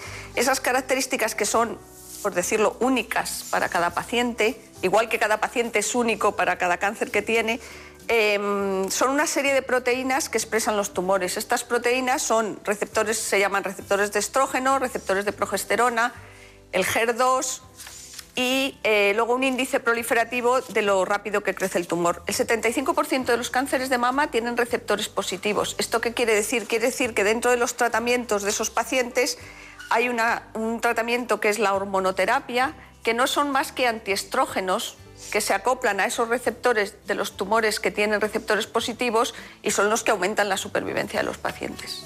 Ya, ya, ya. ya. Eh, hay muchos estudios, ¿eh? cada día uno. Cada ¿Ha día dicho uno. por casualidad lo de ER2? Sí, he dicho lo del 2. ¿Pero por casualidad? No, lo he dicho porque me parece que es quizás el tipo de cáncer de mama donde ha habido más avances en los últimos 10 años o 15 años. Eso debe mucho, se debe mucho a los artistas de cine, a las mujeres artistas de cine, ¿no? También a los artistas de cine, a los científicos. se debe Ya, hombre, claro, claro, claro. Si no, es científico. Bueno, ¿y qué me dicen de los cribados Pues de cáncer de mama? ¿Con qué hacemos un cribado? ¿Con qué hacemos un, cri- un cribado? Pues el debate está en la mesa, ¿no? Debate nacional e internacional a nivel mundial. Nadie, ningún país se aclara específicamente cuál es el mejor cribado. Sí la prueba diagnóstica, que el cribado, por definición, es la mamografía, que es lo que más ha disminuido la mortalidad. Y la única prueba de imagen que, múltiples estudios han, confirmado que disminuye la mortalidad. Con la prueba sí que todos los países estamos de acuerdo. Quizás no tanto la fecha de inicio de la edad de la paciente o hasta cuándo se hace o si es anual, bianual, trianual. Entran en juego muchos factores, el coste-efectividad, la disponibilidad económica, eh, salud pública de cada país. Claro. Y, y, doctora Rubio, cuando tiene el paciente delante y ya está diagnosticado de cáncer de mama, ¿se lo cuenta usted? Se lo cuento yo. ¿Y sabe? ¿Sabe Le- contarlo? Sí, y creo que además es probablemente uno de los momentos más importantes para los pacientes, porque primero porque tienen que entender lo que tienen, segundo porque les das información acerca de el pronóstico acerca de los diferentes tipos de tratamiento. Y creo que además muchas veces en una, sola, en una sola consulta eso no es suficiente porque es tanta información y al final los pacientes tienen que procesar toda esa información para participar en la toma de decisiones acerca de sus tratamientos, que es fundamental. ¿Y les cuenta la verdad soportable o la verdad? Le cuento la verdad, la verdad y la verdad soportable. Siempre la verdad, porque siempre tienen que saber lo que tienen, pero bien es verdad esto es como cuando firman un consentimiento para la cirugía, ¿no? Si uno lee estrictamente el consentimiento, pues hay porcentajes de que puede haber fallecimientos por diferentes causas. Obviamente, yo creo que a nadie nos gustaría entrar en tanto detalle cuando esos porcentajes son mínimos y la mayor parte de los pacientes no tendrán un problema. Bueno, importante. Eh, ¿Qué tiempo pasa desde que se lo dice hasta que lo opera? Bueno, intentamos que el tiempo sea el mínimo posible, pero es suficiente para que la paciente esté estadiada y tenga tiempo de, saber qué se le va a hacer y de poder opinar sobre eso. Incluso muchos pacientes, hay veces que quieren una segunda opinión y creo que es importante, antes de operarse, antes de nada, si uno no lo tiene claro, si uno cree que necesita más opiniones, es importante hacerlo porque ese es el momento, antes de empezar ningún tratamiento. Una vez empezados los tratamientos, si el plan de tratamiento no está bien hecho, entonces tiene mala solución, porque luego el pronóstico es peor. Así que hay que hacer el tratamiento cuanto antes, pero hay que darle una, un margen, una ventana para que el paciente entienda y pueda pedir una opinión si quiere. Bueno, ese manifiesto famoso que usted ya me hablaba de él. Sí, bueno, esto es un grupo que se llama, como bien habéis dicho, Transformando el Cáncer Juntos, que se ha establecido en la Unión Europea. Yo soy parte porque represento a, la sociedad Eusoma. Hay eh, gente de la industria, miembros del Parlamento, eh, otros, otros especialistas, oncólogos médicos y lo que se está tratando, y ahora hay mucho movimiento en la, comunidad europea porque hay un plan europeo para combatir el cáncer que, han, que este año creo que ha sido de los años donde más fondos, millones de euros tiene para hacerlo. Están estableciendo todo un plan y entonces nuestro grupo, esta plataforma, está intentando que el cáncer de mama entre dentro de los proyectos Em, del, del, plan para combatir el cáncer en la, comunidad europea. Y es importante porque obviamente todos los cánceres tienen muchos problemas, eh, hay mucha desigualdad en, el acceso, no solo en el acceso a los tratamientos, sino en, los propios tratamientos, en los cribados de cáncer de mama, hay países que lo tienen, países que no. Entonces creo que hacer, hacer esta labor de impulsar proyectos, impulsar medidas legislativas a nivel europeo para que, bien es verdad que luego ellos no pueden obligar a los países, pero sí para hacer ejemplos de que en los países tiene que cambiar la manera de tratar a los pacientes con cáncer. A usted siempre le hacen caso, ¿eh? La meten en todos los lados, en todos los líos, ¿eh? Sí, bueno, me gustaría un poquito más de caso, pero... ¿Un poquito más? un poquito más. Un poquito más. Si tenemos, cada vez que hay un paciente, se lo mandamos, o sea, usted lo sabe perfectamente. Ya, sí lo sé, sí lo sé. Bueno, lo que pasa es que es mejor que no haya tantos pacientes. Son muchísimos. Y esa labor mm, no se hace igual en todos los lados. O sea, eso es, eso es lo que no, no hay un protocolo para todo el mundo. En los tratamientos sí. ¿Usted cree que algún día, además de la cirugía, se diagnostica, la doctora Sobrido hace todas sus exploraciones con nuevas tecnologías, tal, tal, diagnostican un cáncer y después usted viene con la cirugía, normalmente. Y luego ya vienen los tratamientos biológicos de todo tipo que están en innovaciones permanentes. Luego le hablaré de alguno, que están en mucha innovación. Un día no, sé, no habrá expertos solo en el tratamiento, separados de la, de, la, de la función de los expertos en patología de mama. Yo creo que no. Porque creo que así como nosotras cuando hablamos de los pacientes, quien más sabe de radiología de, la mama es Carolina, pero yo también sé ideas generales y podemos discutir cosas, ella sabe ideas generales de la cirugía, la, función complementaria que Vaya hacemos... con cuidado con ella, ¿eh? que ha estado en... ¿Quién con quién? Ha estado en California, ha estado en Los Ángeles, ha, recorrido medio mundo para llegar hasta aquí, ¿no? ¿O no? Sí, sí, efectivamente. Claro. Entonces, eh, creo que la conjunción de todos los especialistas es fundamental. Sí que quiero decir un par de cosas sobre la cirugía. Primero que la cirugía del cáncer de mama no puede ser una cirugía general sin más. Es una cirugía oncológica y hay que tener una formación adicional en cirugía del cáncer. Y eso desde, desde, desde la Sociedad Europea de Cirugía Oncológica, desde la Sociedad Española de Oncología Quirúrgica, es algo que estamos demandando. Hay países de Europa donde la cirugía oncológica es una subespecialidad. No se opera lo mismo una hernia, hablando de otros programas, que eso lo hacen los cirujanos generales que operar el cáncer. Porque para operar el cáncer tienes que saber operar y además Está saber del cáncer. ¿no? Entonces yo creo que eso es algo que estamos luchando y, y lo tendremos que conseguir porque es necesario para mejorar la calidad y darle a los pacientes unos tratamientos de calidad. Es verdad. He visto a muchísimos cirujanos en los años 70 que eran cirujanos generales operar mama, ¿no? Claro. Y con gran- porque una cosa es la cirugía y otra es la cirugía oncológica, que es una cirugía muy especializada. Bueno, vamos a conocer el departamento de la doctora Carolina Sobrido. Vamos allá, nuevas tecnologías que usa. El método diagnóstico de screening habitual en pacientes mayores de 40 años sin antecedentes de riesgo es la mamografía de, de cribado. Y ahí, dependiendo del tipo de mama, si es una mama grasa, que no tiene ninguna patología, pues la paciente se puede ir perfectamente a su casa, no necesita ningún estudio complementario. Pero si es una mama densa, con mucho tejido fibroglandular, que la mamografía nos puede ocultar lesiones, a veces hasta un 10% de las lesiones, se complementa el estudio con un estudio ecográfico. Si el estudio ecográfico es normal, la paciente se va para su casa hasta la nueva revisión que habitualmente es anualmente. ¿Qué pasa si encontramos patología? Pues ahí empezamos con otra serie de pruebas diagnósticas. Pasamos a la ecografía siempre como primer complemento de la mamografía. Ahí podemos ver un nódulo que mm, tenemos dudas de si es benigno o no es, o no es benigno. Ahí entraría en juego mucho la elastografía que utilizamos habitualmente para diferenciar la dureza del tejido. Si el tejido es blando nos orienta a que la patología va a ser benigna y si el tejido es duro nos orienta hacia que la patología puede ser maligna. Entonces, en esta primera valoración vemos que predomina el color azul. Hay cierto color amarillo que correspondería a una velocidad o una rigidez intermedia, por eso que tendríamos que continuar el estudio para valorar. Aquí podemos comprobar que efectivamente todo el nodulito es azul. Es un nodulito muy blando, características benignas, no tendríamos que hacerle una biopsia si el nodulito no es palpable. Podría ser compatible con un fibroadenoma y se establecería un control en, en seis meses. Las ventajas de la resonancia es que tenemos una visión completa de toda la mama, eh, de ambas mamas, incluso las regiones axilares se pueden valorar, aunque ecográficamente también las valoramos. Podemos valorar si hay adenopatías en cadenas mamarias internas y sobre todo también la extensión de la, de la enfermedad.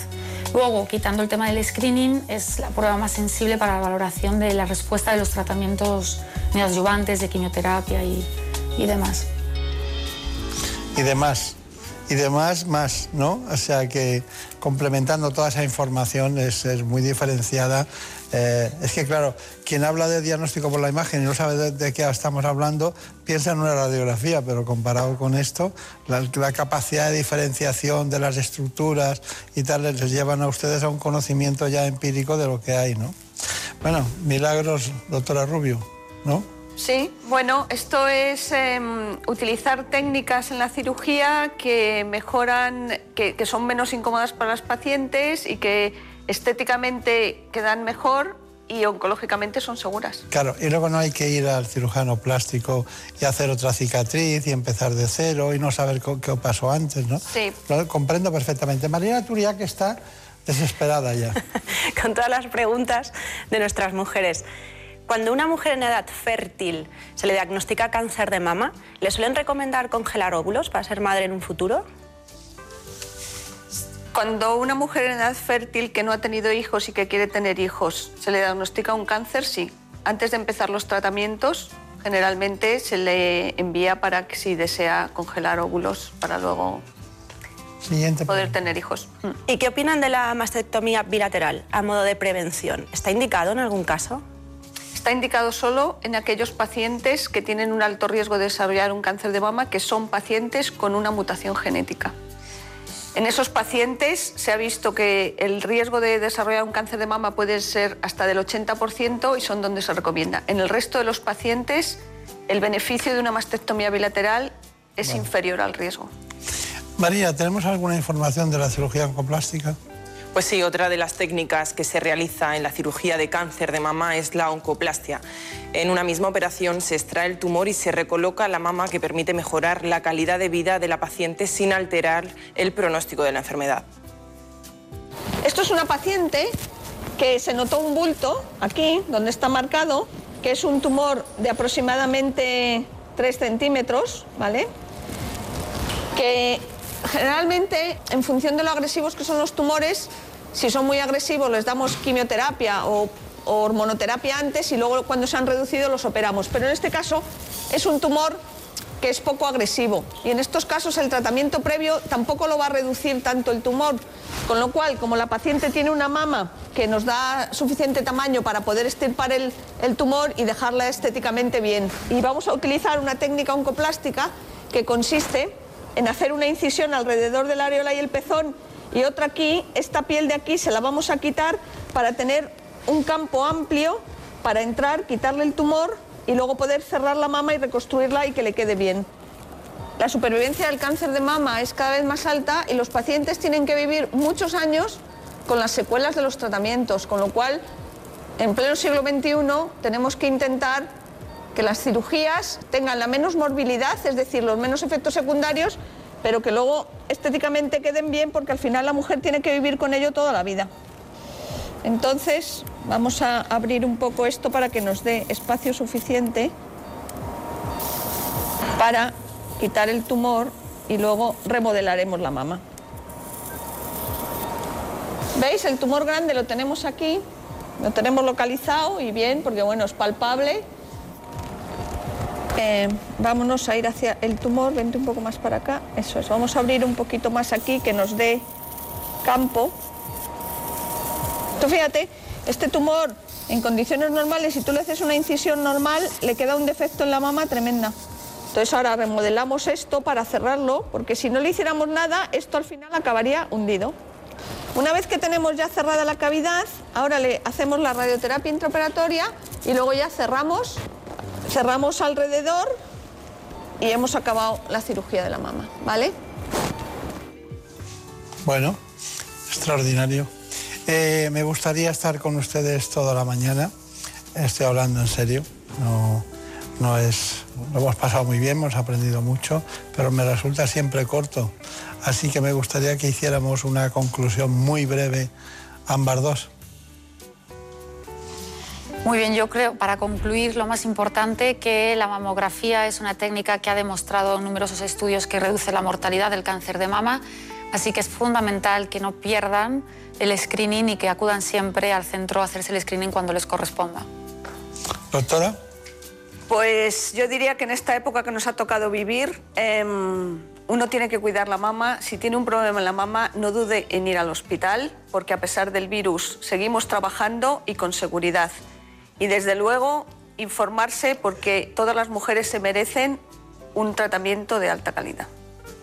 Bueno, pues está bien. Para concluir rápidamente, yo creo que no se pueden decir más cosas. Pues gracias a la doctora Rubio y a la doctora Sobrido. Ha sido un placer conocerla. Muchas gracias. Así que hasta pronto y mucha suerte. Gracias. Gracias. En buenas manos. El programa de salud de Onda Cero. Por un beso tuyo, contigo me voy. No me lo pregunto, contigo me voy. Que se me fue del alma, contigo me voy. Yo me voy, yo me voy, yo me voy, yo me voy. Pero volveremos enseguida. Ya saben ustedes que esto ha sido posible gracias a la realización de David Fernández.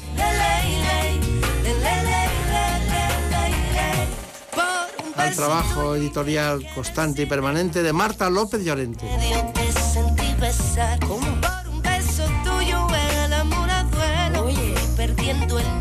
Ya saben que les espero también todos los domingos por la mañana a las 9 en ¿Qué me pasa, doctor? en la sexta.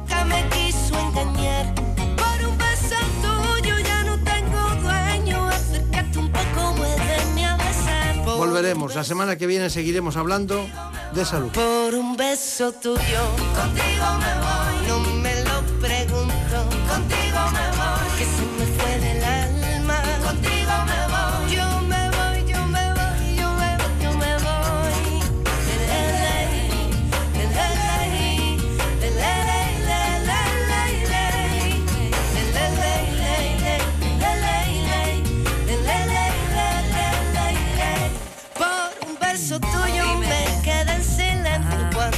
remedio, te sentí besar. Como por un beso tuyo el amor a duelo. Oye. Y perdiendo el miedo ah. se dejó llevar. Y se enreda el tiempo mojando los sueños y tu boca